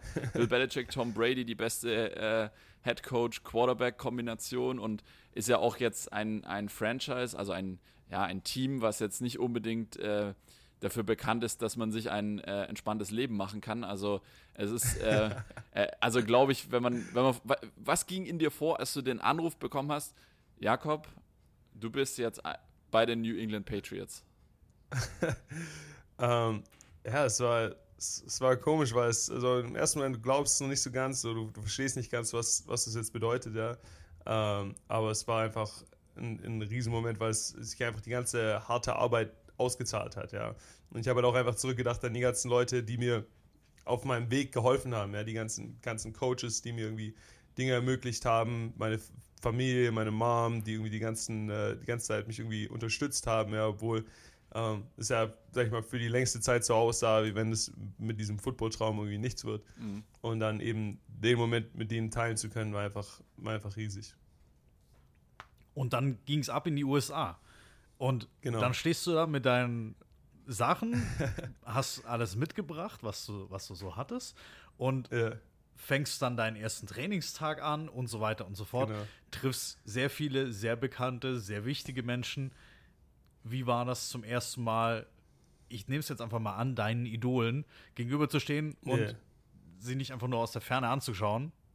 Weil du hattest den Sprung praktisch vom College Football in die NFL. Mit ja, dem Zwischenschritt, mit dem Schlenker über die Scorpions, über Stuttgart. Also ein sehr, sehr schöner Schlenker. Wie ja. war es, mit denen dann plötzlich zu tun zu haben? Wie haben sie dich aufgenommen? Ich, ich glaube, äh, das sind so die, sind da mehrere Dinge. Also ich glaube, zum einen, das sind diese Dinge, die ähm, man vielleicht nicht so sieht, ja, als, äh, als Außenstehender, wo ein Großteil deiner Arbeit als, als Sportler eigentlich drinsteckt, ja, weil ähm, ich war sozusagen dort ein bisschen als, ähm, ja, Make-A-Wish-Kit. Ich weiß nicht, ob es euch was sagt, aber Make-A-Wish ist eine Foundation, äh, eine, eine, eine, Charity in den USA, die äh, äh, krebskranken Kindern ermöglicht, ihren Traum zu leben. Ja, die ermöglichen riesige Dinge. Also ich war sozusagen da ein bisschen als, als Charity-Typ. Ja, also niemand hat von mir gehört. Ja, ich war der 91. Ähm, Mann mhm. im Roster. Ja, äh, also noch ein Schritt unter einem undrafted Free Agent, mhm. weil ich ja sozusagen über das Pathway-Programm zu den Patriots geschickt wurde. Ja, das ist ja nicht so, dass äh, okay. äh, äh, klar, die Patriots konnten sich aus diesen äh, Pathway-Leuten aussuchen, suchen, wen sie nehmen. Ja, aber es ist jetzt nicht so, als, als ob sie, äh, äh, sag ich mal, mich irgendwie gescoutet hätten oder an mir schon vorher interessiert waren. Ähm, und das heißt dann aus so einer Situation heraus, ähm, dir den Respekt von deinen Teammates und dann von deinen Coaches zu erarbeiten, ähm, da hast du sozusagen erstmal einiges an Aufholbedarf, ja, weil du zuerst mal dir, erkämpf, dich, dir sozusagen erkämpfen musst, dass du einfach nur als, ähm, ja, als undrafted Free Agent vielleicht angesehen wirst. Und dann, dann bist du sozusagen nur auf demselben Level wie alle anderen Rookies, ja, und dann jeder Rookie muss sich sozusagen muss hart kämpfen, ja. um überhaupt eine Chance zu haben, in, in den Practice Squad oder in den Kader aufzustoßen. Äh, das heißt, es war am Anfang so ein bisschen in, in, in, in Rennen, äh, das sich sozusagen, wo die anderen viel Vorsprung mhm. hatten. Ähm, aber da ist es auch zu, zu dem Credit äh, der, der Organisation der Patriots und zum, zum Credit der ganzen Coaches und, und Teammates, die ich hier habe, ist, dass äh, dieses Gefühl nie von derer Seite kam. Ja, also es, es war vielleicht Gedanken, die ich in meinem Kopf hatte, äh, aber mein Positionscoach hat mich genauso gecoacht wie alle anderen Spieler, der hat mich genauso gecoacht wie alle anderen Rookies. Äh, die Organisation hat mich so behandelt wie alle anderen mhm. Rookies. Mhm. Ja. Ähm, die haben mir jetzt nicht irgendwie keine extra Hilfe gegeben, ja. ja. aber sie haben mir auch keine Steine in den Weg gelegt. Ja. Ähm, die, die, haben, die haben mir Raps gegeben im Training, was, ähm, was auch nicht selbstverständlich ist. Ja, die, die haben mir, mir, mir, mir Raps gegeben in, in äh, Teamsituationen mhm. und in Camps. Und darüber habe ich dann eben die Chance bekommen, dass ich, dass ich eben dann ins Trainingslager gegangen bin und wirklich eine Chance hatte, ähm, wie jeder andere Rookie, um, um, um einen Spot zu kämpfen. Ja. ja. Und das ist eben alles nicht selbstverständlich, besonders mit so einem Programm wie dem, äh, dem International Pathway Programm, was ja was ist, was vielleicht von der NFL kommt und nicht direkt von den Teams mhm. selber. Ja, da ähm, gibt es viele Teams, die die Situation vielleicht ganz anders angegangen wären, ja, die vielleicht äh, mir dann im, in der Preseason überhaupt keine Raps in den Spielen gegeben ja. haben. Ja, aber ähm, dadurch, dass ich eben diese Raps bekommen habe, habe ich eben eine Chance bekommen, mich überhaupt zu zeigen. Ja, und mir war dann aber auch klar, dass ich jede Chance davon nutzen muss. Und äh, ja, durch ein, durch ein bisschen Glück und, und viel, viel harte Arbeit habe ich dann eben äh, mir mehr und mehr Zeit erkämpfen können. Und äh, jetzt bin ich immer noch hier. ja, das ist, das ist total faszinierend. Vor allem, ähm, das kennt man jetzt eigentlich aus keiner anderen Sportart, dass du im Prinzip im Juli ein, ein Trainingslager anfängst, sage ich jetzt mal, dieses, dieses genau. Training Camp, ja. Ähm, und dann wird über vier Wochen hinweg, glaube ich, oder fünf, äh, wird von 90, beziehungsweise in eurem Fall waren es dann eben 91 Mann, runtergecuttet, ja, bis auf 53. Das heißt, ähm, genau. ja, knapp 40 Männer, knapp 40 Spieler werden einfach während des Trainingscamps, ja, man muss einfach sagen, werden erstmal arbeitslos, weil die haben erstmal dann genau. kein Team. Und ähm, das ist ja schon sehr, sehr außergewöhnlich. Das gibt es, glaube ich, so in keiner anderen Sportart. Und da sieht man ja, dass das, das ist ja ein, ein knallharter Kampf. Also das ist ja wirklich jeden ja. Tag also, aufstehen und Gas geben. Mittlerweile ist es, also früher, früher war das so, dass es, äh, dass es mehrere Male diese, diese Cuts, diese Schnitte gab mhm. während, dem, äh, während dem Trainingslager. Mittlerweile ist es so, dass du das Trainingslager eben mit, mit 90 Mann anfängst und dann ähm, nach dem äh, letzten Preseason-Spiel, also du hast, das Trainingslager geht insgesamt praktisch sechs Wochen. Mhm. Ja, du hast äh, zwei Wochen des Trainingslagers, äh, die du einfach nur, die ihr nur unter euch trainiert. Ja. Und dann vier Wochen des Trainingslagers, wo du äh, eben äh, Vorbereitungsspiele hast.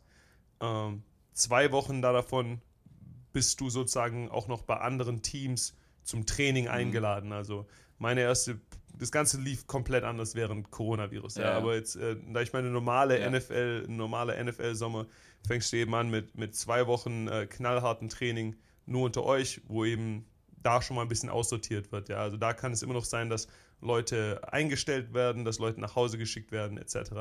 Ähm, nach diesen zwei Wochen geht ihr dann ähm, in, diese, in die Joint Practices, wo entweder ein anderes Team kommt zu Besuch zu euch oder ihr geht zu Besuch zu einem anderen Team. Mhm. Ähm, wir waren zu der Zeit in, glaube ich, das erste war in Detroit. Das heißt, wir waren eingeladen bei Detroit. Wir haben läuft es dann so, dass du unter der Woche trainierst du dann mit oder gegen das andere Team und am Wochenende spielst du dann das Preseason-Spiel gegen die andere Mannschaft. Ähm, und wir waren, wir waren in Detroit, danach waren wir in, in, in Tennessee. Ähm, dann bist du für zwei Wochen zu Hause am Trainieren, wo du dann nochmal äh, noch weitere Preseason-Spiele hast. Wir haben gegen die äh, Carolina Panthers gespielt und am Ende gegen die New York Giants. Und äh, unser letztes Spiel war, ich glaube, sogar ein Samstags- oder Donnerstagsspiel, mhm. ja. Und ähm, ich glaube, ein Donnerstagsspiel. Nach dem Donnerstagsspiel, ähm, wo du dann als jemand in meiner Situation hoffentlich sehr viel spielst, ja, ja. und hoffentlich äh, ein, eines deiner besten Spieler hast, weil du weißt, dass danach ist fertig. Danach gibt es keine Chancen mehr, um dich irgendwie zu beweisen. Und äh, was du im Training gemacht hat, hast oder nicht, ist nie so wichtig, wie was du an den Spieltagen machst. Ja. Und ähm, wir hatten dann eben, eben gewusst, okay, am, am, am, Freitag, Samstag ungefähr werden die, werden die Spielercuts stattfinden. Und äh, wir hatten am Freitag nochmal ein Meeting, ja, da haben wir dann schon die ersten Jungs so ihre Sachen packen äh, sehen. Ähm, was natürlich ein bisschen verrückt für dich ist, weil du, du hast, bis du das selber erlebst, bis du das Ganze siehst, ist dir das Ganze nicht so klar, ja, ja die Realität von deiner Situation. Und du, du wartest dann sozusagen das, das gesamte Wochenende ab, weil du, ähm, gibt dann, es gibt dann eine Deadline am, am Sonntagmorgen. Äh, bis dahin müssen die ganzen, ähm, ganzen Leute entlassen werden, die eben nicht in den 53-Mann-Kader reinkommen. Und du sitzt dann echt irgendwie das ganze Wochenende da und, und, schaust die ganze Zeit auf dein Handy und, und wartest eben darauf, dass irgendwie ein Anruf kommt oder eine Nachricht, dass du das gecuttet bist, damit du, damit du weißt, wie es weitergeht. Ja? Und äh, äh, bei mir kam das Ganze dann irgendwie am Sonntagmorgen, wo irgendwie eine Nachricht kam, ja, okay, bring dein Playbook und, und komm einfach erstmal in die Facility. Ja? Und äh, ich war sowieso in einer anderen Situation. Ja? Also es gibt, muss dazu sagen, ich erkläre es jetzt einfach ja, mal, ich nehme es mal vorne ja. weg. Ja, klar. äh, du, äh, es gibt diese 43 Mann, die im aktiven Kader sind, aber es gibt auch noch 10 Leute, die im Practice Squad sind. Ja, das sind normalerweise jüngere Spieler, äh, die jetzt vielleicht den Sprung in den aktiven Kader eben einfach knapp verpasst haben und die so eben die Möglichkeit bekommen, einfach mit, weiter mitzutrainieren beim Team, besser zu werden und äh, du wirst ziemlich gut bezahlt. Ähm, als International Pathway-Spieler haben die, hat, hat dein Team die Möglichkeit, dich als elften Spieler im Practice Squad aufzunehmen. Und äh, du hast sozusagen dadurch eine gewisse Jobsicherheit, die niemand anderes Mhm. hat in der NFL. Ja. Die können das Ganze ähm, zwei Jahre lang machen und geben dir somit sozusagen die Chance, einfach ähm, wegen deinem internationalen Hintergrund sozusagen äh, das Spiel zu lernen, auf dem NFL-Niveau anzukommen und dann nach zwei Jahren sollst du dann den, den Sprung in den aktiven Kader aus eigener Kraft schaffen. Ja. Äh, ich wurde an, an dem Sonntag dann eben äh, released, ja, also ich habe meinen Job verloren, ähm, aber äh, ich hatte ein kurzes Gespräch mit dem, mit dem Head Coach, wo mir eben gesagt wurde, okay, ähm, wir releasen dich jetzt, aber wir werden versuchen, dich morgen in den regulären Practice Squad aufzunehmen. Ah, okay.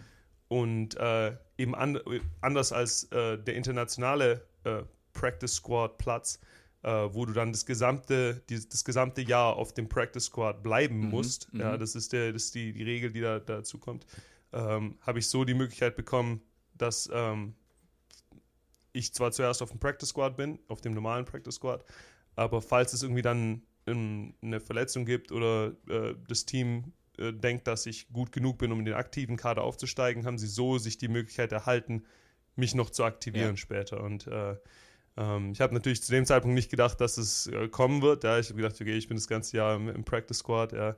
Ähm, die Person vor mir ähm, oder auf meiner Position der Starter, James Devlin, ist, ist einer der besten Fullbacks in der NFL aller Zeiten. Ja, All-Pro Fullback, mehr, mehrfacher Super Bowl Champion. Ähm, aber der hat dann ein paar Wochen später äh, eine Verletzung gehabt, Mhm. die äh, seine Karriere dann beendet hat. Ja. Und so habe ich eben die Chance bekommen, in den, in den aktiven Kader aufzusteigen. Jetzt hast du es gerade schon gesagt, du warst dann nicht mehr Tight End, ja, sondern du warst dann Fullback. Also du hast eigentlich zum Genau. zweiten Mal, seit du, ich sage jetzt mal, ja, in den professionellen Bereich gegangen bist, hast du die Position gewechselt. Ähm, wie groß war denn äh, da wieder die Umstellung oder ist jetzt Fullback gegenüber Tight End vielleicht doch wieder ähnlich, weil du auch eigentlich viel Blocking-Arbeit letztendlich machen musst? Ja, es ist ganz lustig, weil, weil Fullback ist eigentlich so eine Kombination aus Tight End und Linebacker. Ja. Mhm.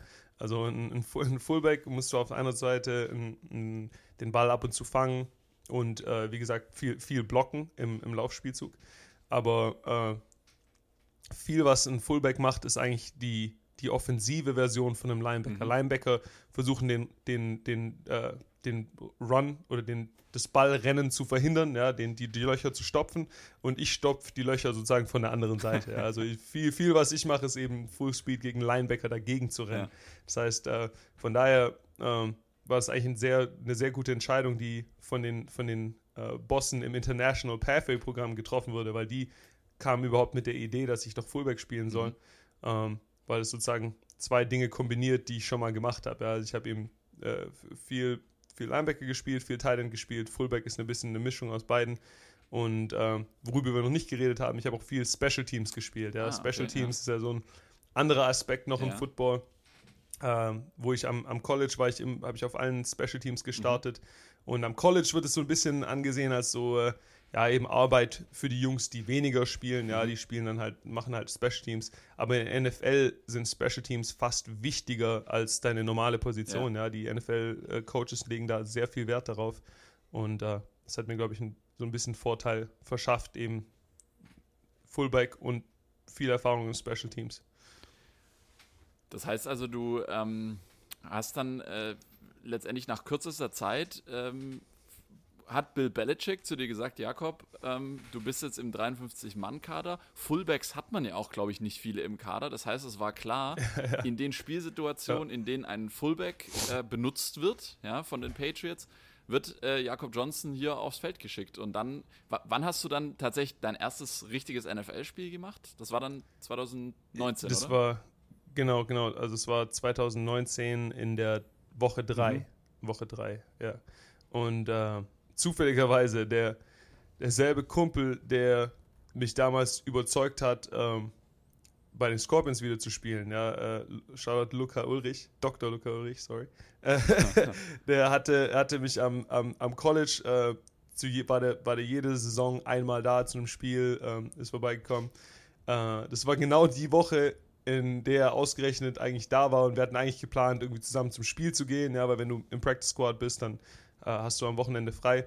Wir hatten eigentlich geplant, zum Spiel zusammen zu gehen und so weiter, zusammen ins Stadion mal zu gehen und sich, uns das Ganze anzuschauen. Und dann war das ausgerechnet das Wochenende, an dem ich zum ersten Mal aktiv war, ja, und dann wirklich sozusagen noch aktiv auf dem Spiel war. Und dann ja, äh, haben wir Witze darüber gemacht, dass, ja, das hat wieder mal nicht geklappt, irgendwie, dass wir uns ein Spiel zusammen anschauen, aber es ist halt auch nicht schlecht, wenn du dann äh, da bist für das erste Spiel, wo ich dann wirklich auch selber gespielt habe. Du hast dann in der äh, Saison 2019 äh, einige Spiele gestartet, aber ich, wenn genau. ich es richtig gelesen habe, hast du dich dann leider nochmal verletzt, richtig? Genau, genau, ja. Ich habe äh, hab gespielt bis, glaube ich, Woche Woche 6, will ich sagen, glaube ich. Woche, ja. Woche 6 habe ich gespielt und äh, äh, mich dann ungeschickt verletzt gehabt, ja, und äh, war dann das Rest, äh, den Rest des Jahres auf der Injured Reserve, so in der, in der sozusagen Reserve. Ähm, habe da meine, meine Reha gemacht und äh, habe dann sozusagen meine, meine Vorbereitung fürs nächste Jahr sozusagen schon direkt angefangen. War es aber so, dass äh, die Coaches während der Zeit mit dir gesprochen haben und gesagt haben, hey Jakob, ähm, so ist jetzt blöd für dich, dass du, dass du verletzt bist, aber wir planen mit dir, wir wollen dich nächstes Jahr wieder im Kader haben? Oder ist es wirklich so, wenn die Saison zu Ende ist, so wie man es ja auch, ähm, ja, zum Beispiel in, in All or Nothing in dieser Serie oft sieht, mhm dass wirklich so, äh, am Ende der Saison ist der große Kehr aus und dann ist erstmal Free Agency, dann ist Draft und genau. dann, also hattest du schon eine Perspektive für dann die Saison 2020 oder warst du wirklich so, okay, ich muss nach meiner Verletzung erstmal gucken, wie ich zurückkommen kann? Ja, also Perspektive hatte ich eigentlich keine. Also äh, es ist eigentlich schon eher so in der NFL, dass ähm, wenn du dich verletzt, ähm, dass erstmal die, die erste wahrscheinlich Einstellung die, die Coaches haben, ist, dass die denken, okay, ähm, ja, der ist jetzt erstmal ist erstmal weg und jetzt müssen wir mit jemand anderem planen. Ja. Und äh, wenn du dann im nächsten Jahr zurückkommst und äh, eine Bombenleistung machst, klar, dann ist es gut für dich, aber ich glaube, die erste Annahme ist erstmal, dass sobald du dich verletzt, dass die, dass die dann mit jemand anderem planen, ja. Und äh, ich war die, die Saison über auch noch im Gebäude. Ähm, habe einfach versucht, so viel möglich Zeit im, im Gebäude zu verbringen, ja, das Playbook weiter zu studieren, ähm, war weiter in den ganzen Meetings ähm, und, und, und habe eben einfach versucht, so, so viel wie möglich zu lernen. Mhm. Ja, wenn ich jetzt irgendwie körperlich nichts machen kann, dass ich eben zumindest äh, mich als Spieler weiterentwickle ähm, in allen anderen Aspekten. Und äh, ja, dann äh, kam eben die, die lange Reha-Zeit, Vorbereitungszeit. Da kam noch dazu, dass äh, halt Coronavirus dazwischen kam. Ja, das heißt, wir mhm. konnten die, äh, die, die Team-Facilities dann ab einer bestimmten Zeit nicht mehr, nicht mehr verwenden. Ähm, wo wir dann halt auch zum, zum Glück hatte ich eben ein paar andere, andere Rookies, die auch auf Injured Reserve waren. Wir haben es dann zusammengetan. Also wir hatten ähm, äh, Gunnar Olszewski, der jetzt auch letzte, letzte Season All-Pro geworden ist. Äh, Hjalte Froholt, äh, Kollege aus, aus Dänemark, der, der O-Liner war mhm. hier für die, für die Patriots zu der Zeit. Wir haben unser Geld zusammengetan, wir haben uns Equipment bestellt, haben das alles bei, bei einem in die Garage gepackt. Ja. Wir haben ähm, unsere ganze, ganzen Lauftrainings haben wir ähm, hier an, an Highschool-Feldern gemacht, ja, ja und, und haben, haben da alles aufgenommen, haben uns äh, Tripods gekauft und so weiter, damit damit wir die, die, das Videomaterial haben und äh, uns da Coaching holen können. Und ja, ja haben uns einfach so irgendwie äh, äh, durchgearbeitet, äh, bis dann eben der, das Trainingslager wieder kam und, und wir zurück in die Gebäude durften. Und äh, ja.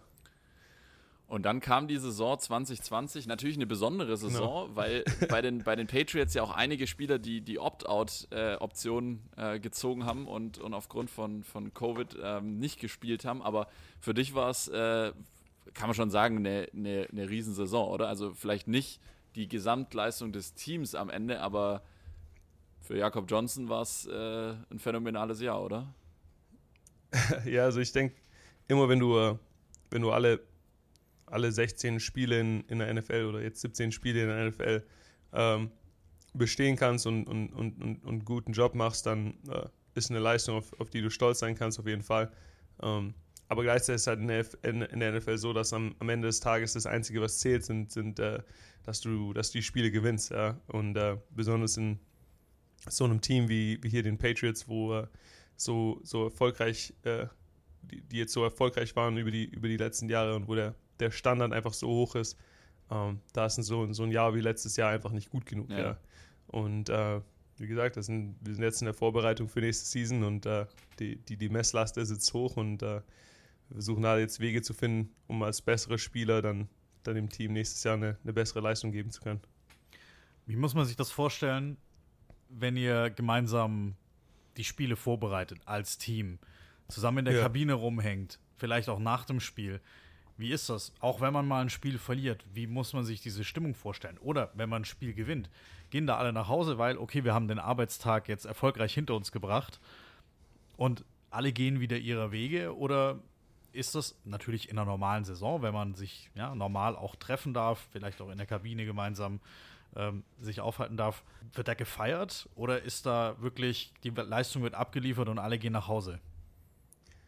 Ähm, also es gibt bestimmt beides. Also klar, es wird jetzt nicht irgendwie äh, äh, ein Kasten Rothaus aufgemacht, wie irgendwie in der Jugend oder sowas auf der Busfahrt nach Hause. Äh, ich wäre sowieso nicht für Rothaus, sondern für Stuttgarter Hofbräu. Also. Oh, Stuttgart, natürlich, natürlich. Da stehe ich. Stuttgarter Hofbräu. äh, oder, oder, je, oder, oder jede andere Biermarke, die mich sponsoren möchte. ah, okay, okay.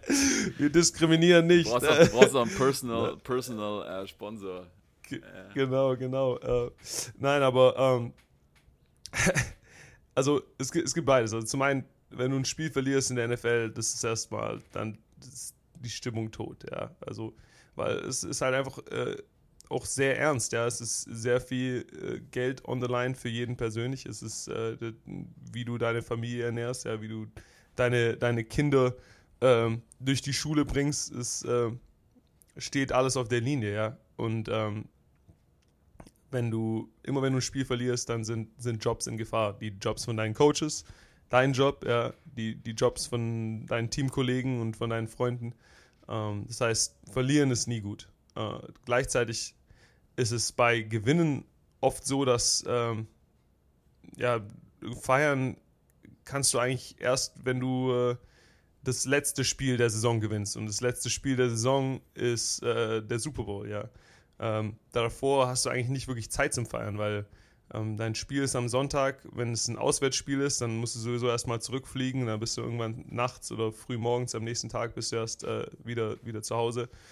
Und äh, dann hast du äh, montags, ähm, also der erste Tag nach dem Spiel, tust du erstmal das Spiel aufarbeiten. Dann hast du einen Tag frei, den du sozusagen benutzt, um deinen Körper wieder äh, vorzubereiten auf die, auf die Arbeitswoche. Und dann äh, ab Mittwoch beginnt dann das Training für den nächsten Gegner. Ähm, und da musst du wieder äh, voll körperlich fit sein und auf der Matte stehen und äh, du trainierst da, das ist ein Vollkontakttraining in, in Pads und Helmen.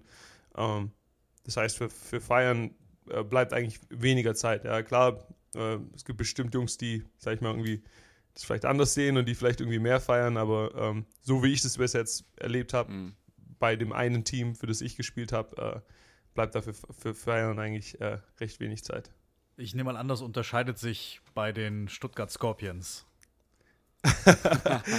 ja, also ein, ein, ein, ein, bisschen. Ja. Also da wurde nach äh, Siegen, die Siegen wurden da, glaube ich, schon, äh, sag ich mal, eher gefeiert. Ähm, ja, aber allgemein ist eigentlich, eigentlich erst so, dass du, du hast eigentlich wirklich erst was zu feiern, wenn du irgendwie die, in die Playoffs mhm. kommst, ja, in den Playoffs spielen gewinnst. Und so bis dahin, äh, bis dahin gibt es immer dann das nächste Wochenende, es gibt immer das nächste Spiel. Außer, ich nehme jetzt einfach mal an, dass hier das unfassbar fehlt, äh, dass die Art zu feiern nach jedem Sieg äh, der Stuttgart Scorpions. Ähm, außer dieser Zeit, die du natürlich auch sehr genossen hast. Du hast vorher gesagt, ja. dass es auch am Ende des Tages gut war, dass du nochmal diesen Schlenker gemacht hast. Ich mag das genau. Wort unfassbar. Gibt es außerdem. Hammerwort. Schreibe ich mir auch auf jeden Fall auf. Gibt es außerdem äh, noch was, was dir in Foxborough, nahe Boston, im Osten der USA, East Coast, was dir da fehlt, was du, in, außer natürlich die Familie, auch das hast du schon gesagt. Yeah. Aber gib uns mal was Handfestes, was aus der Heimat, was fehlt dir, was es in Foxborough einfach nicht gibt. Ähm, also ich, ich, ich will es jetzt gar nicht auf, auf Foxborough unbedingt äh, alleine beschränken. Weit, dann weiten wir das aus, oder weite die, du das bitte aus. Ja, ja ich, ich würde es auf, auf die äh, USA als, als Gesamtes beziehen, ja, also ähm, wenn, ich würde sagen, besonders wenn du halt in Deutschland groß wirst, da hast du oft so ein bisschen so ein äh, verklärtes Bild von den USA. Ja? Besonders wenn du als Kind äh, irgendwie mit Mountain Dew von deinem Coach bestochen wirst, ja, und, äh, und darauf eingeschworen wirst, wie, wie, wie Hammer, ähm, wie Hammer Football ist und ähm, wie, äh, ja, du kriegst da so ein Bild von den USA, das ein bisschen idealistisch ist. Und wenn du halt dann wirklich hier drüben lebst, äh, für ein paar Jahre, da gibt es eben bestimmte Dinge, die einfach nur auf den Geist gehen. Ja, du hast halt hier, ich bin jetzt dabei, ich habe, ähm, wie gesagt, ich, ich, ich kann es, ihr habt einen Podcast, ich kann es jetzt nicht zeigen, aber ich muss hier zum Supermarkt gehen, um Wasser zu kaufen, ja, weil ich das, das Leitungswasser nicht trinken kann. Ah. Ja. Und, und äh, du, so dann selbst, wenn ich das mache, so dann ist mir klar, dass in dem Plastik hier Dinge drin sind, die in Europa einfach verboten sind, weil die irgendwie äh, deine Hormone beeinflussen oder krebserregend sind, ja, die, die ich hier jeden Tag in meiner Nahrung zu mir nehme, ja. weil es hier in den USA einfach keine Regeln da dafür gibt. Ja, und das zusammen mit äh, den ganzen, äh, sag ich mal, politischen Dramen, die sich hier äh, jetzt besonders die letzten drei, vier Jahre wirklich halt abgespielt haben. Also seit meiner Zeit am College eigentlich äh, kann ich mich erinnern, dass jedes Jahr irgendwas gab, was hier in den USA passiert ist, wo du äh, in, in, Deutschland denkst du, wenn es in Deutschland einmal passieren würde, ja, da, da gäbe es äh, landesweite Proteste und, und Ausschreitungen und die Regierung würde abgewählt werden. Und äh, hier in den USA ist es halt an der Tagesordnung, ja.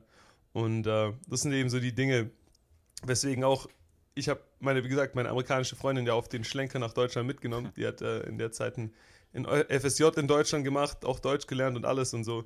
Und äh, für sie wartet eigentlich nur darauf, dass ich fertig bin mit Football spielen, dass wir wieder nach Deutschland äh, nach Deutschland äh, ziehen können. Wirklich? Okay. Äh, weil sie, weil sie, weil sie, sie vermisst Döner und äh, öffentliche, öffentliche Verkehrsmittel, die irgendwie sauber sind und funktionieren und also Spätzle mit Umso Soße und Butterbrezeln. Spätzle mit Soße, Butterbrezeln. ja, also, mit Pommes, ich verstehe ich verstehe das. Also viele, viele Football-Fans in Deutschland sind halt auch gleichzeitig so Amerika-Fans, mhm. ja. Und äh, ich verstehe es auch, weil es, es gibt schon auch was Cooles hier, ja. Also, du hast halt schon hier ein bisschen mehr Freiheiten und musst dich mit weniger Papierkram und äh, bürokratischen Dingen rumschlagen, aber es hat alles seinen Preis. Äh, und den, den siehst du halt manchmal, den siehst du halt im Fernsehen nicht, den Preis, den du dafür zahlst.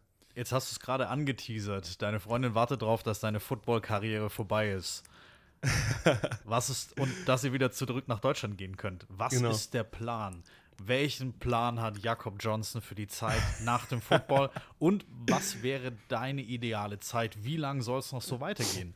Wenn du es dir aussuchen könntest. Ja, ja wenn ich es mir aussuchen könnte. Also klar, das äh, Knocken Wood leider niemand kann sich aussuchen hier in der NFL. Ja, irgendwann, irgendwann äh, kommt der Grim Reaper für dich.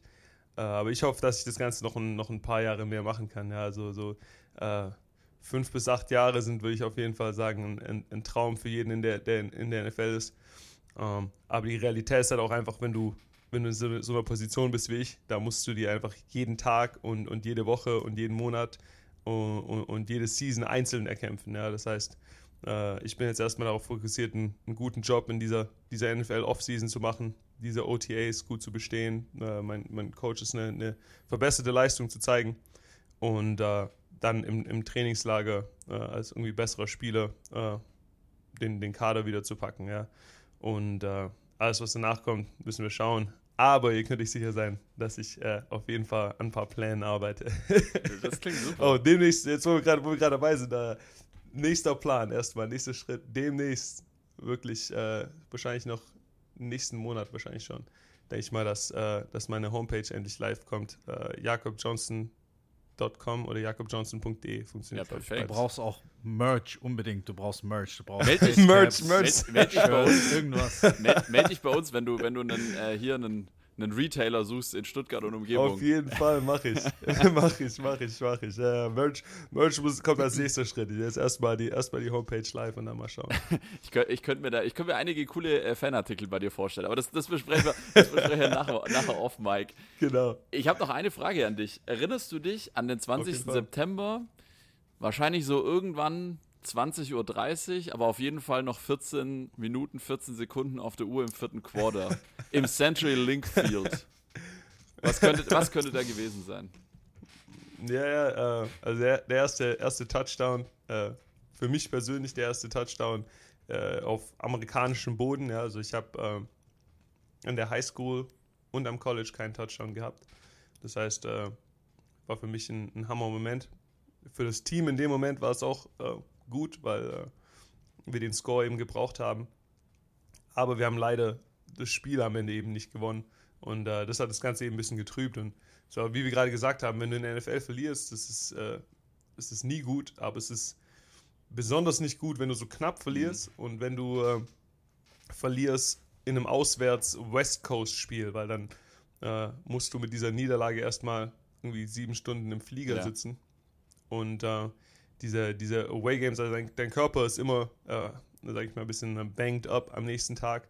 Aber nach so einem West Coast Spiel ist das Ganze einfach nochmal verstärkt, weil du eben für, für sieben Stunden danach im Flieger sitzt.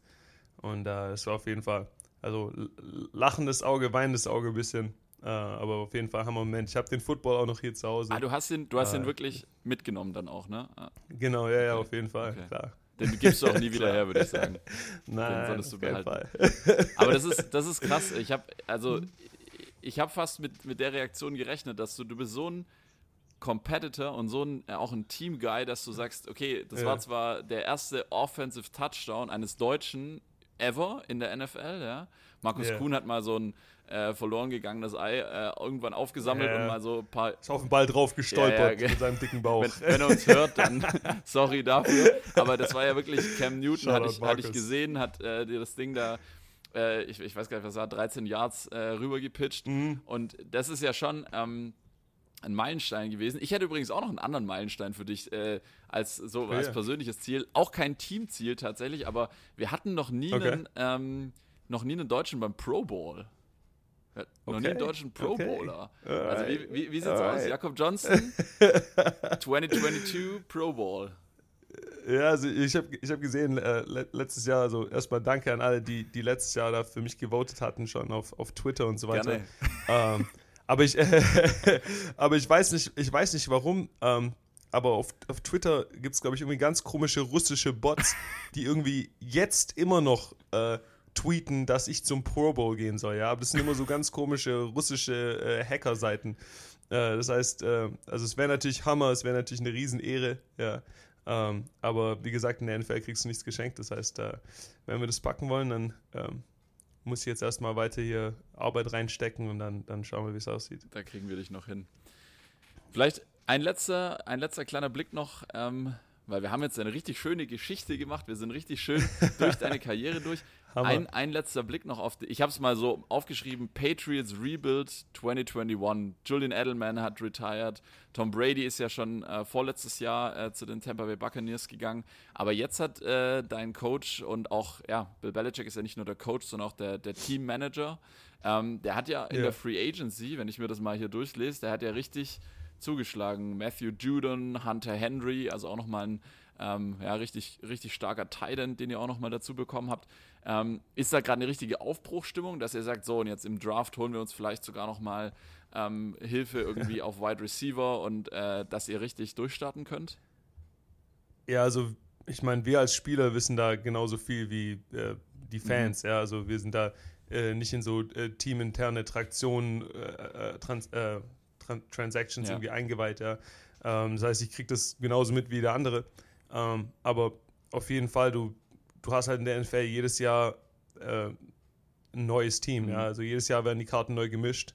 Und äh, ich, ich, kann nur sagen, so, so wie ich die Kultur hier in, in New England eben erle äh, erlebt habe die letzten Jahre, wird äh, verlieren und, und irgendwie äh, die Playoffs nicht mhm. schaffen, wird hier, glaube ich, von den Coaches auf jeden Fall nicht geduldet. Ja. Das heißt, die werden alles tun im besten Interesse des Teams, um so competitive und so, so äh, siegreich wie möglich nächste Season zu ja. sein. Und äh, als Spieler, was du eben machen kannst, um, um dir selber zu helfen, ist eben äh, in, in, in Top-Shape zu sein und äh, dich eben weiterzuentwickeln als Spieler. Und äh, so erarbeitest du es dir sozusagen dann, dass es im besten Interesse des Teams ist, wenn die Coaches sich behalten. Und äh, das ist die Position, in der du sein willst. Und, und, und da ist mein Fokus für die nächsten Monate. Das heißt, die Buffalo Bills dürfen sich warm anziehen in der AFC East. Da kommen äh, die, die New England Patriots yes, 2021 mit Jakob Johnson auf Fullback. Äh, da, da, hoffen wir sehr drauf.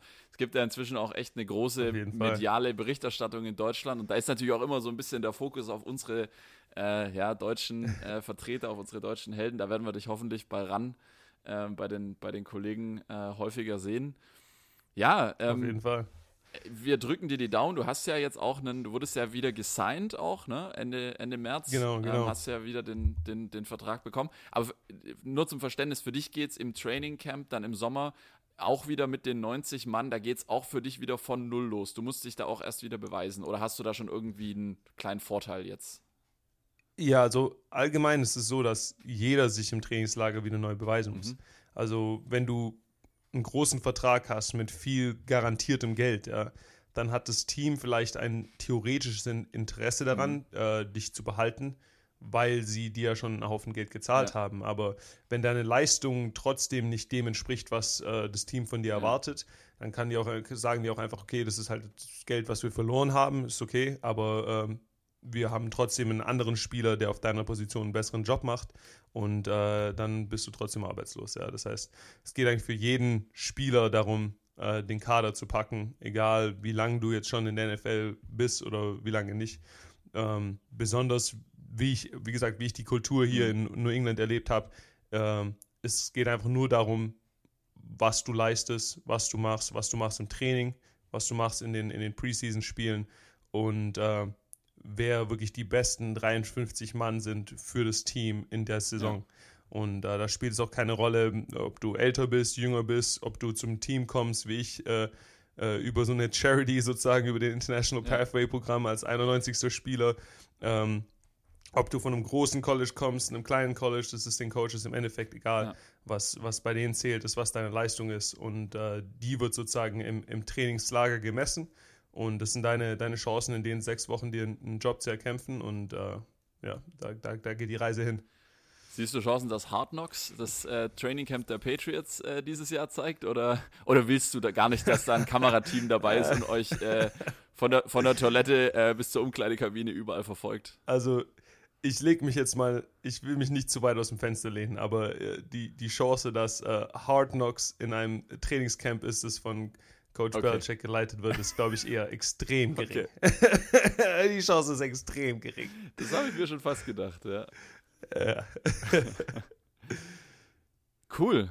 Jakob, das war ein mega, mega Hammer. Interview mit dir. Ähm, echt Riesenkompliment. Äh, es hat richtig großen Dankeschön. Spaß gemacht. Du hast uns, glaube ich, einen wahnsinnigen Einblick gegeben. Ähm, wir haben jetzt natürlich auch viele Fachbegriffe verwendet, äh, auch einfach viele genau, genau. Ähm, ja, Details auch besprochen. Vielleicht auch nochmal für die Hörer da draußen.